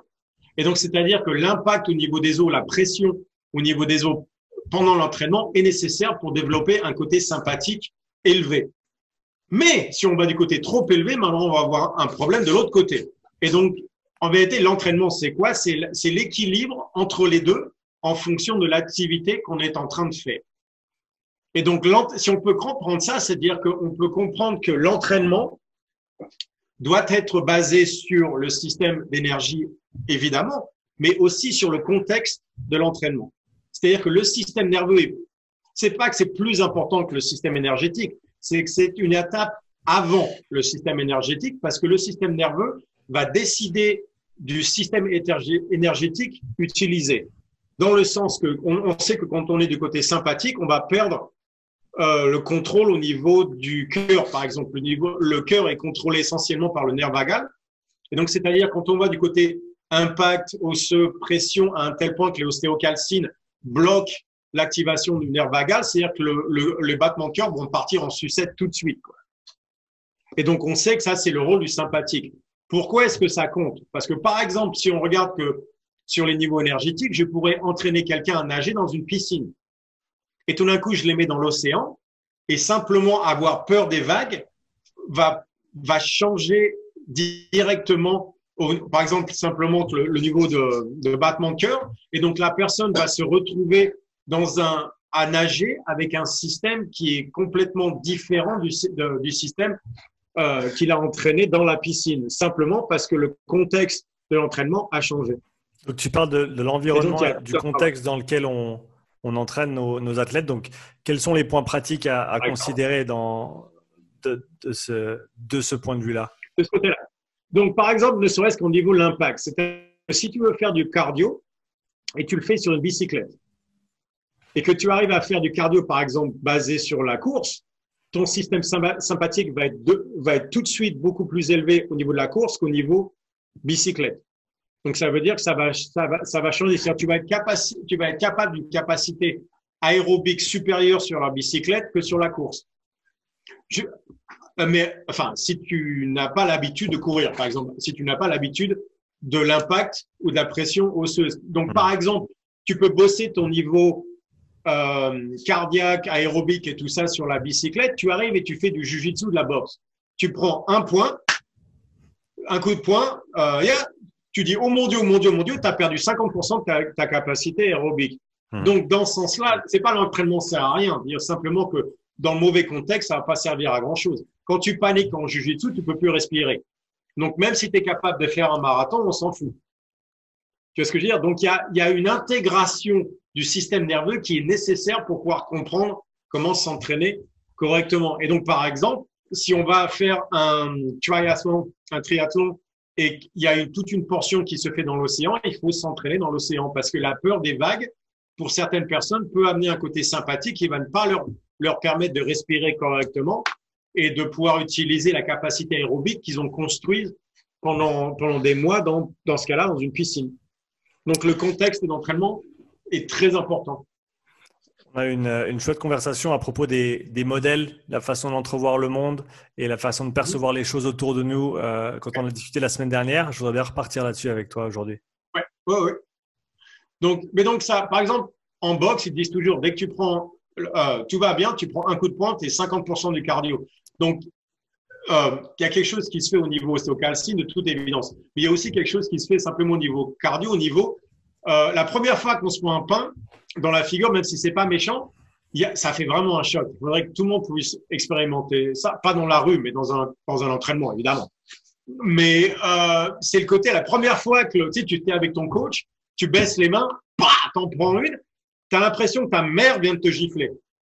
C'était obligé. Alors qu'en vérité, il peut te mettre un pain au niveau des côtes et tu dis, ouh, ça fait mal. Mais le visage, tout d'un coup, c'est, maman m'a tapé. Tu vois ce que je veux dire? Il y a des trucs comme ça qui sont très étrange. Mais donc, ça veut dire que, par exemple, si tu veux apprendre à, te battre, il va falloir prendre un ou deux pains ici et là, de manière à pouvoir s'habituer. Et ça, c'est important parce que ça a été la base, par exemple, du, euh, la base des kata, le karaté, par rapport à quelque chose comme la boxe thaïlandaise ou le jujitsu brésilien qui, qui euh, par rapport au jujitsu euh, japonais, qui était jujitsu japonais, c'est toutes les techniques sont, euh, sont mortelles.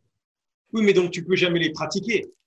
Tu vois ce que je veux dire? Par rapport au jujitsu qui a amené des techniques qui sont euh, safe, plus ou moins, mais de manière qu'elles puissent être pratiquées, peut-être pas à 100%, mais au moins très proche de ça, de manière à, à avoir toute cette approche, toute cette expérience hmm. par rapport à ça. Et donc, pour moi, on revient au côté coaching même, c'est-à-dire que tout se fait par rapport à une, par rapport à l'expérience. Le corps est, est incapable d'apprendre quoi que ce soit. Le corps ne peut apprendre que l'expérience qu'il a partagée. Et ça, c'est un concept qui est très important dans tout ce qui est neuroscience, qui est, qui en vérité disait que le système, en vérité, ne, pour, pour le système, le monde n'a aucune importance. C'est pas ça qui compte. Ce qui compte, c'est le monde que nous, créons, que nous créons. C'est-à-dire que le, le, système est en train de créer toujours, à chaque milliseconde, 1000, 2000, peu importe, univers. Pas simplement des cas, mais simplement un univers entier. Et il essaye de voir quel univers qu'on a créé qui se rapproche le plus de l'univers dans lequel nous vivons.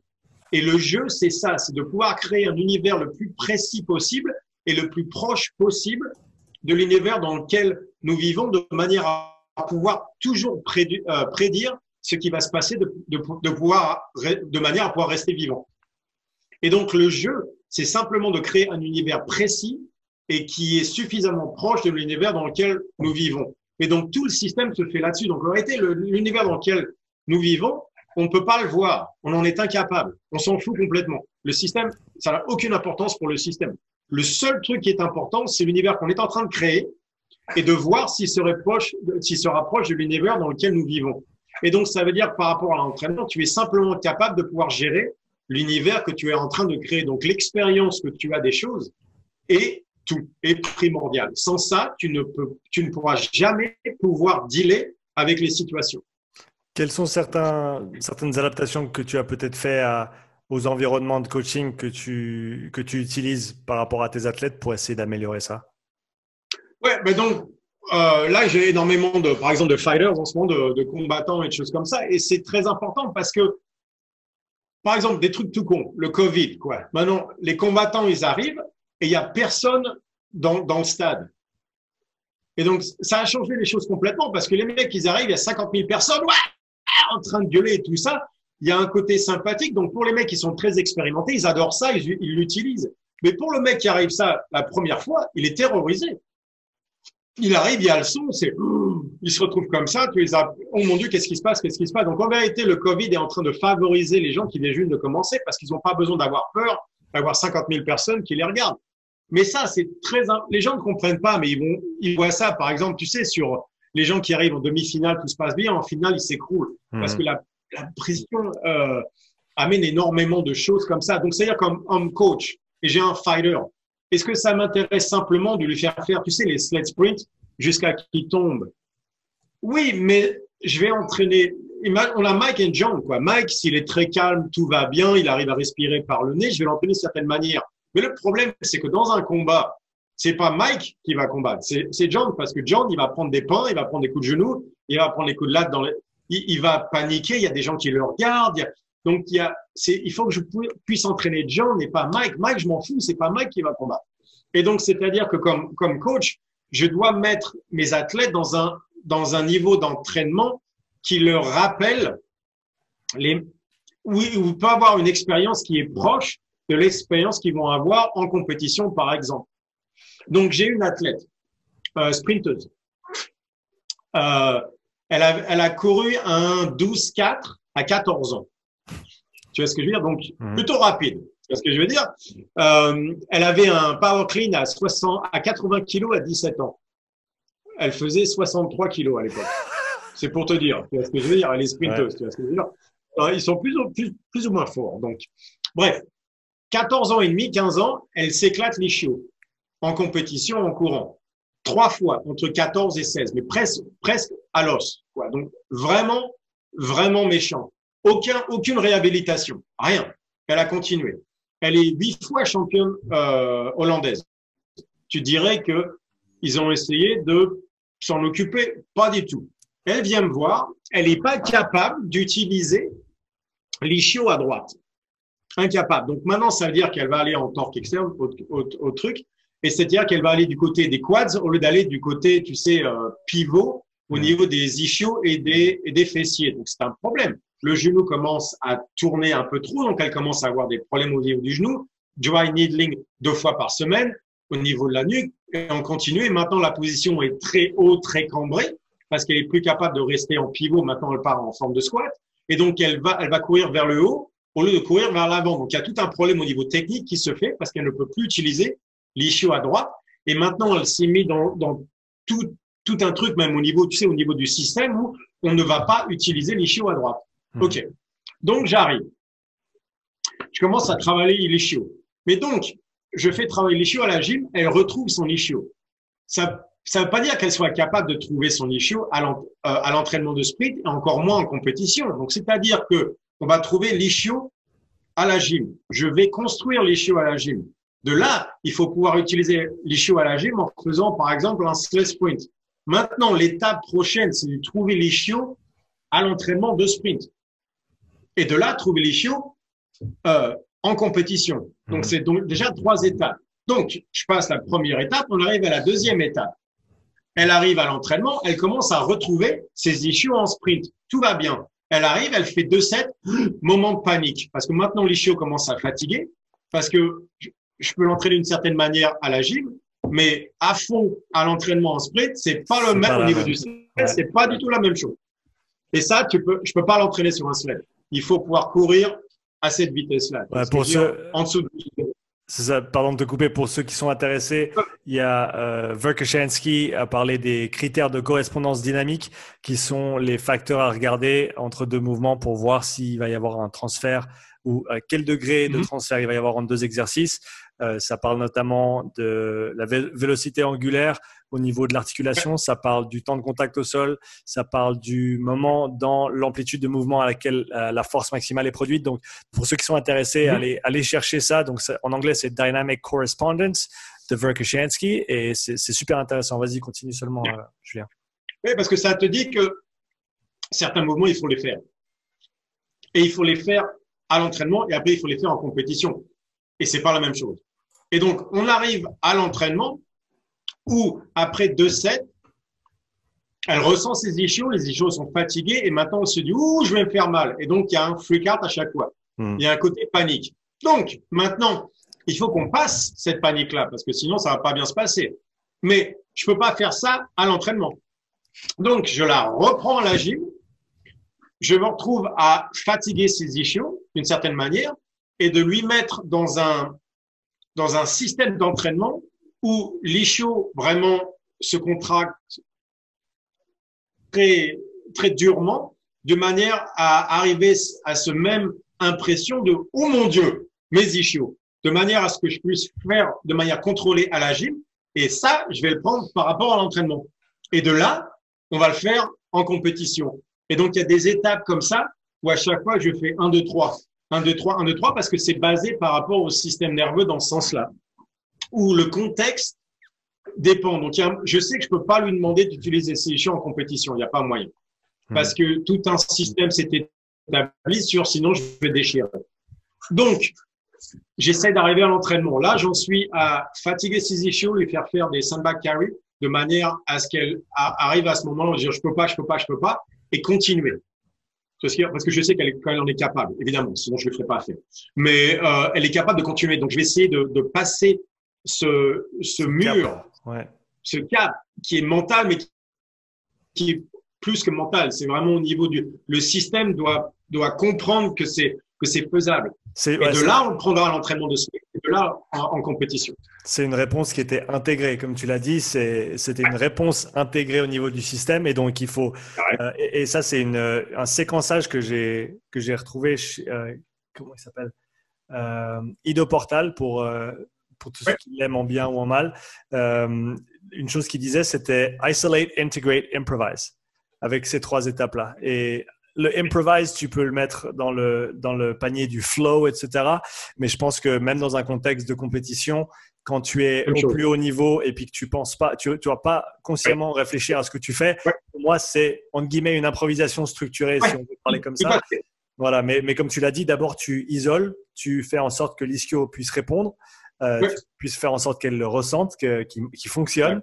Tu le renforces, mais après il faut voilà, il faut l'intégrer pour, pour commencer dans un environnement qui est contrôlé, qui n'est pas un espace de compétition où bien sûr il y a, comme tu as dit, les émotions, les inconnus, etc. Et, et ensuite on va, on va gentiment remonter cette chaîne-là, ce qui est quelque chose que tu veux faire. De, dans, tu peux faire ça avec beaucoup de mouvements. Moi, je, je me retrouve à le faire avec, par exemple, euh, quelqu'un qui n'arrive pas à engager, à engager sa abdominale sur un squat. Bon, bah, qu'est-ce qu'on va faire? On va se mettre sur le dos, on va mettre les talons sur un banc, on va engager ses abdos au travers d'une expiration longue et au fur et à mesure, on va passer de ça à est-ce qu'on peut maintenant les intégrer dans un squat? Et, donc, il y a ce processus à suivre et donc, c'est ce que tu fais avec, euh, avec ton athlète dans le cas. On revient, tu sais, euh, selon ton parler, ce qui est ressentir. Voilà. Les choses. En compétition, tu peux, tu peux pas tu peux pas ressentir tes pecs ou quoi que ce soit. Tu es tellement nerveux, il y a des trucs qui arrivent. En tout cas, tu ne devrais, pas, tu devrais pas essayer de te focaliser là-dessus. Non, et puis en vérité, en compétition, on l'a tous fait. Tu veux survivre déjà. Tu essayes de, tu vois, je veux simplement survivre cette journée-là. Je vais pas me blesser. Je vais, la première en tout cas, et au fur et à mesure, tu vois ce que je veux dire, quand tu commences à gagner, tu te, focus, tu te focalises simplement sur la performance, quoi que ce soit. Tu n'as mmh. jamais le temps de dire, oh, au niveau du pec à gauche, il faut que. Ça, c'est pour l'entraînement. C'est ça le boulot que moi je vais faire. C'est OK, on va commencer avec le PEC de manière soit complètement intégré, de manière à ce que tu, tu puisses l'utiliser de manière inconsciente. Et la peur est au centre de ça. Euh, il y a des hiérarchies au niveau du cerveau et du système entier. Et la cinquième hiérarchie, c'est l'amygdala. Et l'amygdala, en vérité, son rôle, on dit que c'est un centre de la peur. En vérité, ça, c'est simplement, c'est une incidence. Le boulot de l'amygdala, c'est simplement de gérer inconscient contre conscient. C'est-à-dire que dès que quelque chose est intégré correctement, il est passé au niveau automatique, au niveau inconscient, de manière à ce que tu n'aies pas besoin, t'as pas besoin d'en penser. Donc, pour mon sprinter, engager les ischios, les fessiers, tout va bien, on va de l'avant. Mais dès que la peur commence à arriver, c'est-à-dire que l'amygdala va prendre tout ça et va mettre l'ischio et le fessier au niveau conscient. En disant, oui, mon ischio, est-ce que, est-ce que tout va bien? Et demain, la, la seconde où tu commences à penser, tu ralentis parce que maintenant, il faut la, toute ton attention se fait là-dessus de manière parce qu'il y a tout un côté safety qui est en train de se faire. Et donc, naturellement, tu vas devoir ralentir et devoir te reconnecter aux choses comme ça. Et donc, c'est là où je les reprends. Donc, dès qu'il y a une peur par rapport à quelque chose, c'est-à-dire qu'il faut reprendre, voir si on, et on recommence, soit isolation, soit de l'autre côté par rapport à est-ce qu'on peut l'utiliser à l'entraînement? Si c'est pas possible, j'utilise à la gym.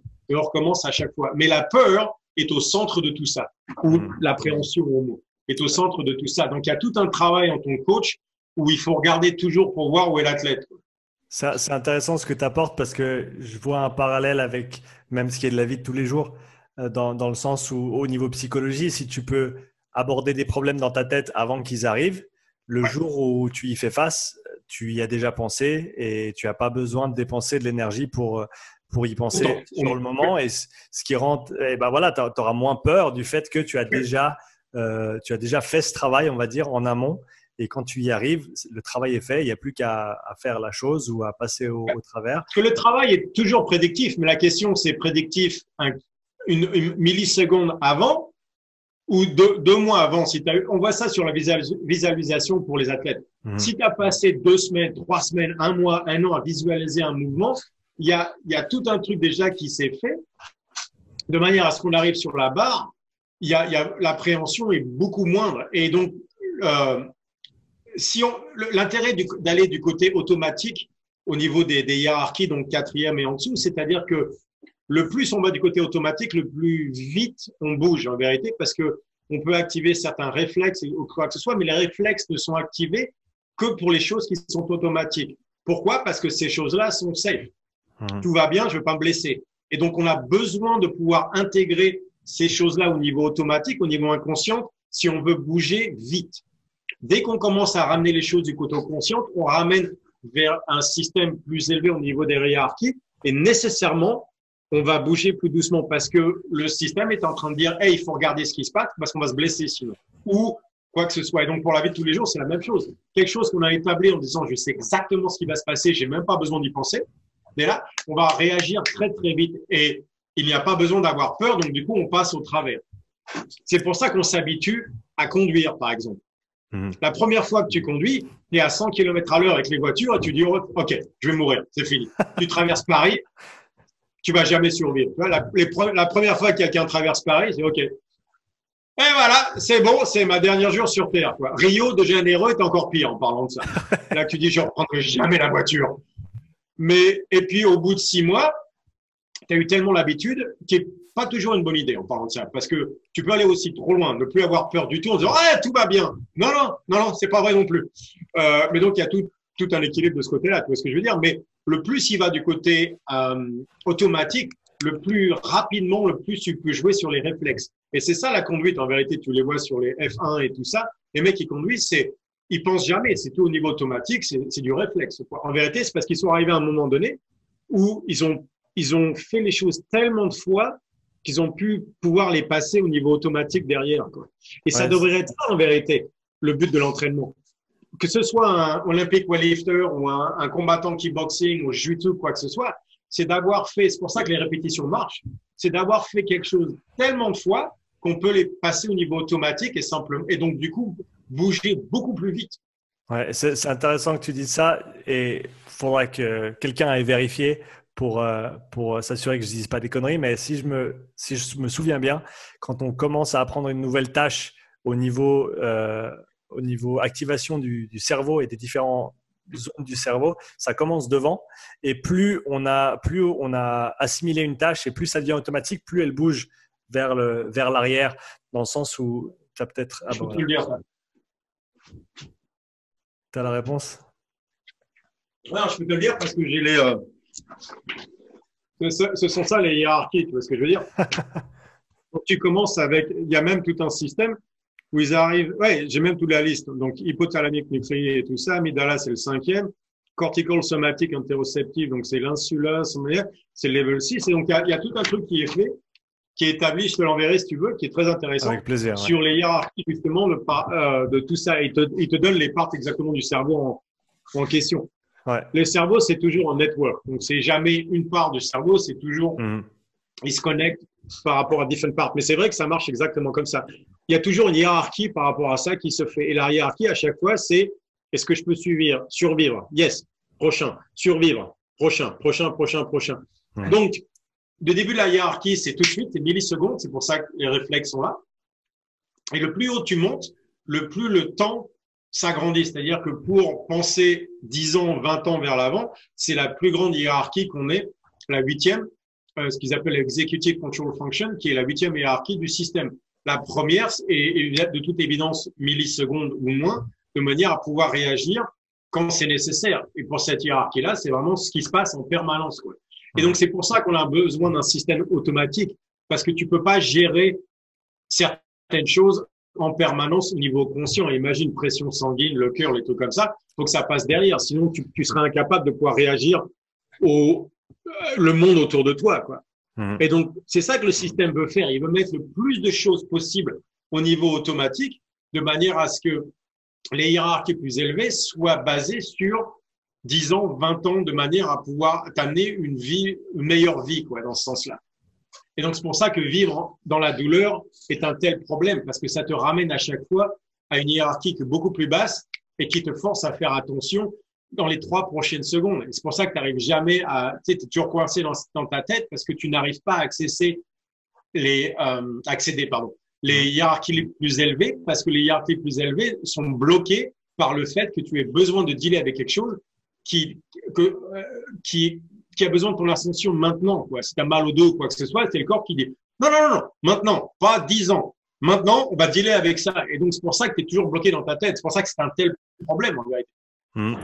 Euh, tu n'arrives jamais, alors tu commences à avoir peur et tout ça. Il nous reste une dizaine de minutes. Je voulais parler encore de nutrition avec toi. Euh, c'est un sujet qui, m'intéresse. Donc, euh, en, quelques minutes, tu peux nous, nous parler un petit peu de ta philosophie autour de la nutrition et comment tu approches ce sujet-là. Voilà, donc c'est par rapport au système nerveux. On va y revenir. Donc, je vais établir deux choses. Donc, on sait, et ça, tout le monde le sait. Quand on va du côté sympathique, ça bloque la digestion. la digestion se fait du côté parasympathique. Ça, ça fait 150 ans qu'on l'a établi. On est tous d'accord là-dessus. Donc, si quelque chose m'amène du côté sympathique, ma digestion va être moindre. Donc, on sait qu'il y a certaines nourritures qui demandent une digestion plus élevée. Par exemple, les protéines. Les carbohydrates se digèrent très facilement, tandis que les protéines se digèrent moins facilement. Et même là-dedans, tu as par exemple le saumon se, se digère, euh, c'est plus dur que le riz, mais c'est plus facile que le poulet. Le hmm. poulet est plus facile que la viande rouge. La viande rouge est probablement une des choses qui est le plus difficile à digérer. Il y a un coût énergétique associé aussi, non? Oui, énormément. Et même au niveau entropie et tout ça. Hmm. Donc, euh, on parle, oui, de digestibility, mais c'est vraiment une question d'énergie, euh, d'énergie basée là-dessus. Donc, on en revient sur le côté parasympathique, c'est l'énergie euh, tournée vers mon interne pour la digestion. Hmm. C'est-à-dire que pour digérer de la viande rouge, j'ai besoin d'un côté parasympathique qui est le plus élevé possible. Ok, donc ça c'est assez simple à comprendre. Donc, si je mange quelque chose qui me donne, euh, qui me m'amène du côté sympathique, ça pourrait euh, casser ma digestion. On est bien d'accord. Donc, en parlant de ça, c'est-à-dire que si je mange de la viande rouge avec du sucre, qu'est-ce qui se passe? Le sucre m'amène du côté sympathique, qui va bloquer ma digestion, qui va ne pas me laisser manger la viande rouge, digérer la, viande rouge comme je devrais. Hmm. Ouais. Donc, c'est-à-dire que le corps, en parlant de ça, n'étant pas réactif, mais plutôt prédictif, c'est-à-dire que la nourriture ingérée et la nourriture digérée ne sont pas la même chose. Donc, c'est-à-dire qu'en parlant de ça, si je fais une étude sur les effets de la protéine sur le muscle, mais je ne regarde pas à l'état de la personne quand elle consomme cette protéine-là, c'est une étude qui manque euh, d'une base importante, on va dire. Mmh. Puisque si la personne est du côté sympathique, il ne va pas pouvoir digérer la protéine correctement, donc il n'a jamais eu les nutriments, et donc l'étude est faussée, naturellement. Ouais. Et donc, tu as déjà vu une étude de nutrition où l'état de la personne est pris en considération? j'ai très très rarement vu des études nutritionnelles qui sont contrôlées euh, au point où il faudrait les contrôler pour avoir des résultats qui seraient interprétables de manière pratique. on est bien d'accord là-dessus. Et donc, moi, ça a, toujours été mon problème. Donc, on va aller sur les protéines, par exemple. J'ai besoin d'être, par exemple, je mangeais de la viande rouge, mais c'est toutes les protéines. J'ai besoin d'être du côté parasympathique le plus haut possible, on va dire. OK. On a des rythmes circadiens en place. Right? Donc, c'est-à-dire que les rythmes circadiens, et ça, c'est n'importe quelle cellule au niveau du corps humain. Ça veut dire que un rythme circadien, c'est-à-dire quand pendant la journée, le système sympathique est élevé parce qu'il faut pouvoir amener l'énergie vers le monde extérieur. Mmh. Et le soir, on va du côté parasympathique parce que maintenant, l'énergie va être retournée vers le monde interne de manière à pouvoir cicatriser, digérer et choses comme ça. Donc, ça veut dire que pendant la journée, ma digestion n'est pas aussi bonne que le soir naturellement. Donc ça veut dire qu'il n'y a aucune raison d'avoir des protéines dans la journée. Parce que si je mange des protéines, il faut soit que je me mette du côté parasympathique, qui va contre les rythmes circadiens, soit je ne suis pas capable de digérer cette protéine, et donc là, je vais avoir euh, des protéines qui ne, euh, qui ne vont pas être digérées dans le corps humain, qui est très, très nocif, par exemple, pour tout ce qui est gut flora. Mmh. C'est donc, ça voudrait dire que des protéines pendant la journée, Qu'est-ce que tu fais des, études qui, si je me rappelle bien, des études qui disent que, en gros, tu peux seulement assimiler une certaine quantité de protéines à la fois et que donc la répartition des protéines au cours de la journée serait nécessaire pour une absorption optimale. Donc cette étude, ok, on va revenir. Cette étude, donc euh, assimilation des protéines, on ne peut assimiler qu'un certain nombre de protéines sur une fois. Pour le tester, ça veut dire que c'est basé sur le, niveau parasympathique de la personne, hmm. sa capacité à digérer. Ça fait pas partie de l'étude, ça. Hmm. Donc, comment est-ce que je le sais? Faites-moi donner deux cas. Euh, Mike et John. Ok, Mike et John, ils sont jumeaux à un tel point qu'ils réagissent par rapport à la bouffe de la même manière. C'est pas possible, on est bien d'accord. Mais je dis simplement ça comme, tu vois ce que je veux dire, comme expérience de pensée, quoi. Mhm. Mike, il arrive à la maison, sa femme a fait la bouffe, ça sent bon, il adore sa famille, il y a les gosses, tout le monde s'amuse, tu vois ce que je veux dire Ça sent bon, il commence à avoir l'estomac qui, qui, euh, qui commence à, à parler et tout ça. Il mange donc sa protéine, il est du côté parasympathique, il a tout ce qui est socialisation qui marche bien, dont on parlait de ce côté-là. Son parasympathique est au plus haut possible. il va digérer un nombre, on va lui donner 100 grammes de protéines, il va digérer un nombre A. John arrive chez lui, lui au contraire, il a un divorce, il a horreur de ses gosses, de toute façon, c'est pas les siens, il est presque sûr que c'est plutôt ceux du voisin. Euh, il se dit qu'elle est en train de l'assassiner parce qu'elle veut, elle va avoir l'assurance vie, tous ces trucs-là. Donc quand il mange, il est plutôt du côté sympathique, c'est-à-dire que à chaque fois il se dit oh mon dieu, oh mon dieu, je vais mourir. Tu penses bien que sa digestion n'est pas bonne. On lui donne 100 grammes de protéines, exactement le même protéine qu'on a donné à Mike. Sa digestion étant très mauvaise, il va se retrouver avec un niveau B hmm. de nutriments qui passe. Le niveau A et le niveau B ne sont pas les mêmes. Alors qu'on leur donnait à tous les deux 100 grammes, on se retrouve avec deux personnes qui n'ont pas le même, en vérité. Donc la nourriture ingérée, la nourriture digérée n'est pas la même. Hmm. C'est-à-dire que si je ne prends pas en compte ces deux faits-là, je ne sais pas quelle est la capacité de digestion de protéines possible. Donc, il y a, toutes ces études-là. Hmm. Il y a un besoin de contrôler l'environnement dans lequel tu t'alimentes qui est, qui est extrêmement important. Ouais. Et donc, sans ces études-là, on peut pas, sans savoir ça, on ne peut pas faire ces études-là. Hmm. Parce que si, on dit on va faire ça à 2 heures de l'après-midi, cette étude-là. OK? C'est-à-dire dans la journée. Avec des, généralement, ce sont des, des, gamins qui, de collège ou trucs comme ça. Donc, tu sais, qui partent partout, quoi que ce soit, peut-être stressés, dans la journée de toute façon, donc plutôt du côté sympathique. Leur capacité de digestion est de toute façon moindre que s'ils avaient fait cette étude le soir à 8 heures après avoir un niveau de socialisation qui est plus calme ou quoi que ce soit. Hmm. Donc, de toute façon, les, nombres qu'on m'a donnés dans cette étude-là ne sont pas valables. Hmm. Donc, c'est, donc, je ne sais pas. Ouais. non, je, Il y a un problème. Je t'entends, je t'entends. Euh, si on peut terminer dans les deux prochaines minutes sur la nutrition, parce que j'aimerais euh, donc si on veut résumer ta philosophie de la nutrition dans les deux prochaines minutes. Et après, on va terminer avec quelques euh, rapid fire questions, donc des, réponses courtes de ta part euh, pour arriver à la fin de ce podcast. Vas-y, Julien. Donc, ça veut dire que le, pour moi, la nutrition, c'est simple. C'est-à-dire que la protéine doit être le soir. Une fois qu'on a terminé de bosser, quoi que ce soit, de, manière à avoir un, système parasympathique le plus activé possible, socialisation et tout ça. Et on ne peut pas mélanger protéines et carbo, euh, carbohydrates parce que les carbohydrates montent le côté sympathique. C'est-à-dire sympathique durant la journée. Donc, c'est là, c'est là où on a les graisses et les carbohydrates. Hmm. Et le soir est simplement pour, simplement pour les protéines. Et, donc, et en parlant de ça, j'en ai mis, maintenant, j'en ai mis plus que 1000 personnes sur le protocole. Et on a eu certaines personnes perdre de l'eau au départ à cause du stress et des trucs comme ça. Mais j'ai réussi à monter, surtout grâce à l'entraînement, le niveau de masse musculaire, même en ayant de la protéine après euh, simplement au dîner. Et ça, ça a été valable sur mes sprinters aussi. Donc, c'est pas simplement sur genre, tu sais, les euh, marathon runners ou tout ça. Mmh. J'ai des sprinters, des sprinters de 100 mètres, même pas de 400 mètres, de 100 mètres, qui sont sur le protocole et qui ont gagné du muscle avec des protéines simplement au dîner. En tout cas, une approche qui est très très bah, unique à mon sens, dans le sens où je l'avais jamais entendu avant, et donc très très intéressante. Merci de l'avoir partagé. Donc pour terminer avec quelques euh, réponse courte de ta part, Julien.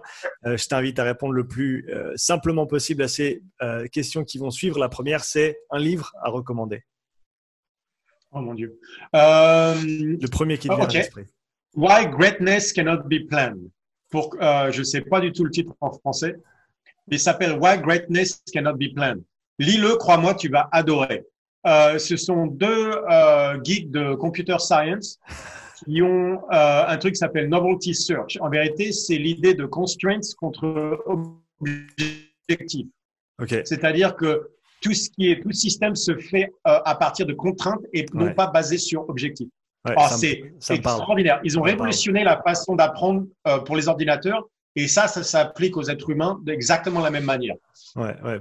Petit parallèle rapide, mettre des contraintes sur un environnement d'entraînement, c'est à mon sens la meilleure façon de faire en sorte que la personne fasse ce qu'on veut qu'elle fasse. Exactement. Et c'est exactement ce qu'ils expliquent dans ce bouquin-là, hmm. parce qu'ils ont compris ça en essayant euh, d'enseigner à un robot à marcher comme un être humain. Ouais. Et quand c'était sur des objectifs, le robot il se plantait à chaque fois avec Constraint, qui était simplement trouve quelque chose de nouveau, son Novelty Search. Mm. Euh, le robot, il s'est cassé la gueule 6000 fois comme un bébé, mais au fur et à mesure, il a appris à marcher comme un être humain. Mm. Euh, c'est fascinant. Un coach, ça, c'est un truc à lire. Un coach à suivre. Un coach à suivre. Euh, c'est le premier qui me vient, Carl Friston. qui n'est pas un coach, mais bref, quand même, toujours. qu'est-ce que tu, qu'est-ce qui te fascine à l'heure actuelle dans la performance, l'entraînement, la nutrition ou autre? En ce moment, c'est plutôt du côté biologie, c'est tout ce qui est ostéocalcine, le rôle avec le leptine mmh. et vraiment comprendre le système sympathique. Je pense qu'on comprend très, très, très mal le système sympathique et son importance. Et je suis coincé, enfin pas coincé, mais en ce moment, c'est vraiment, il y a toute une loupe qui se fait entre le noradrénaline, le lactate, l'ostéocalcine et de l'autre côté, le leptine. Mmh. Et donc, euh, je travaille énormément là-dessus parce que ça amène des questions par rapport à, par exemple, tu sais, euh, les gens qui sont secs, est-ce que il y a, y a, un niveau par rapport à contraction musculaire et le taux adipeux? Mmh. Et il semblerait qu'à cause de tout ce qui est leptine et ostéocalcine, il semblerait qu'il y ait une, que ça crée qu'il y ait une différence de ce côté-là, par exemple. Euh, quel, est ton, quel est ton exercice préféré à coacher? Euh, Le sled sprint. Euh, il n'y a pas de doute parce que c'est très simple et je peux tuer tout le monde. Il n'y a aucune raison de, de s'arrêter, jamais et tout le monde peut le faire. Donc à chaque fois, c'est tout simple. J'ai simplement à regarder et à attendre qu'il meure et à 10, deux, deux, deux pas de plus. Tu vois ce que je veux dire? Ouais. Non, comment T'as pas fini en 10 mètres de plus, allez, allez C'est là où je m'éclate le plus. Là, qu'à chaque séminaire, on fait ça et c'est le truc que je, que je, c'est ma plus grande joie dans le monde, c'est d'éclater les gens sur le, sur le sled sprint. Et un exercice que tu aimes entraîner, toi? Farmer's Walk. Farmer's Walk. Toujours, à chaque fois. Ouais. Il y a quelque chose par rapport à ça qui est, qui euh, le corps humain qui travaille d'une certaine manière, qui est très, très intéressant. Ça et les pulls, les deux, c'est quelque chose que le, corps humain en profite. C'est quelque, les, tout ce qui est carries est quelque chose de vraiment très intéressant. Julien, est-ce qu'on peut trouver, euh, où est-ce qu'on peut te retrouver sur les réseaux? Euh, Strongfit.com et sur les réseaux à Strongfit One sur Instagram. En tout cas, c'était un grand plaisir de te recevoir aujourd'hui euh, pour échanger. Euh, donc, vous avez entendu Julien, allez le suivre sur Instagram, allez voir son site aussi, strongfit.com. Les liens seront dans la description. Merci à tous d'avoir écouté euh, et regardé cet épisode. N'oublie pas euh, d'aller suivre Julien, comme j'ai dit avant. Et je termine par dire un petit merci à notre sponsor pour cet épisode. toi qui écoutes, tu peux aller sur strengthcoachnetwork.com slash upside pour bénéficier de 50% de rabais sur ton premier mois d'abonnement. À bientôt pour un nouvel épisode. Allez, ciao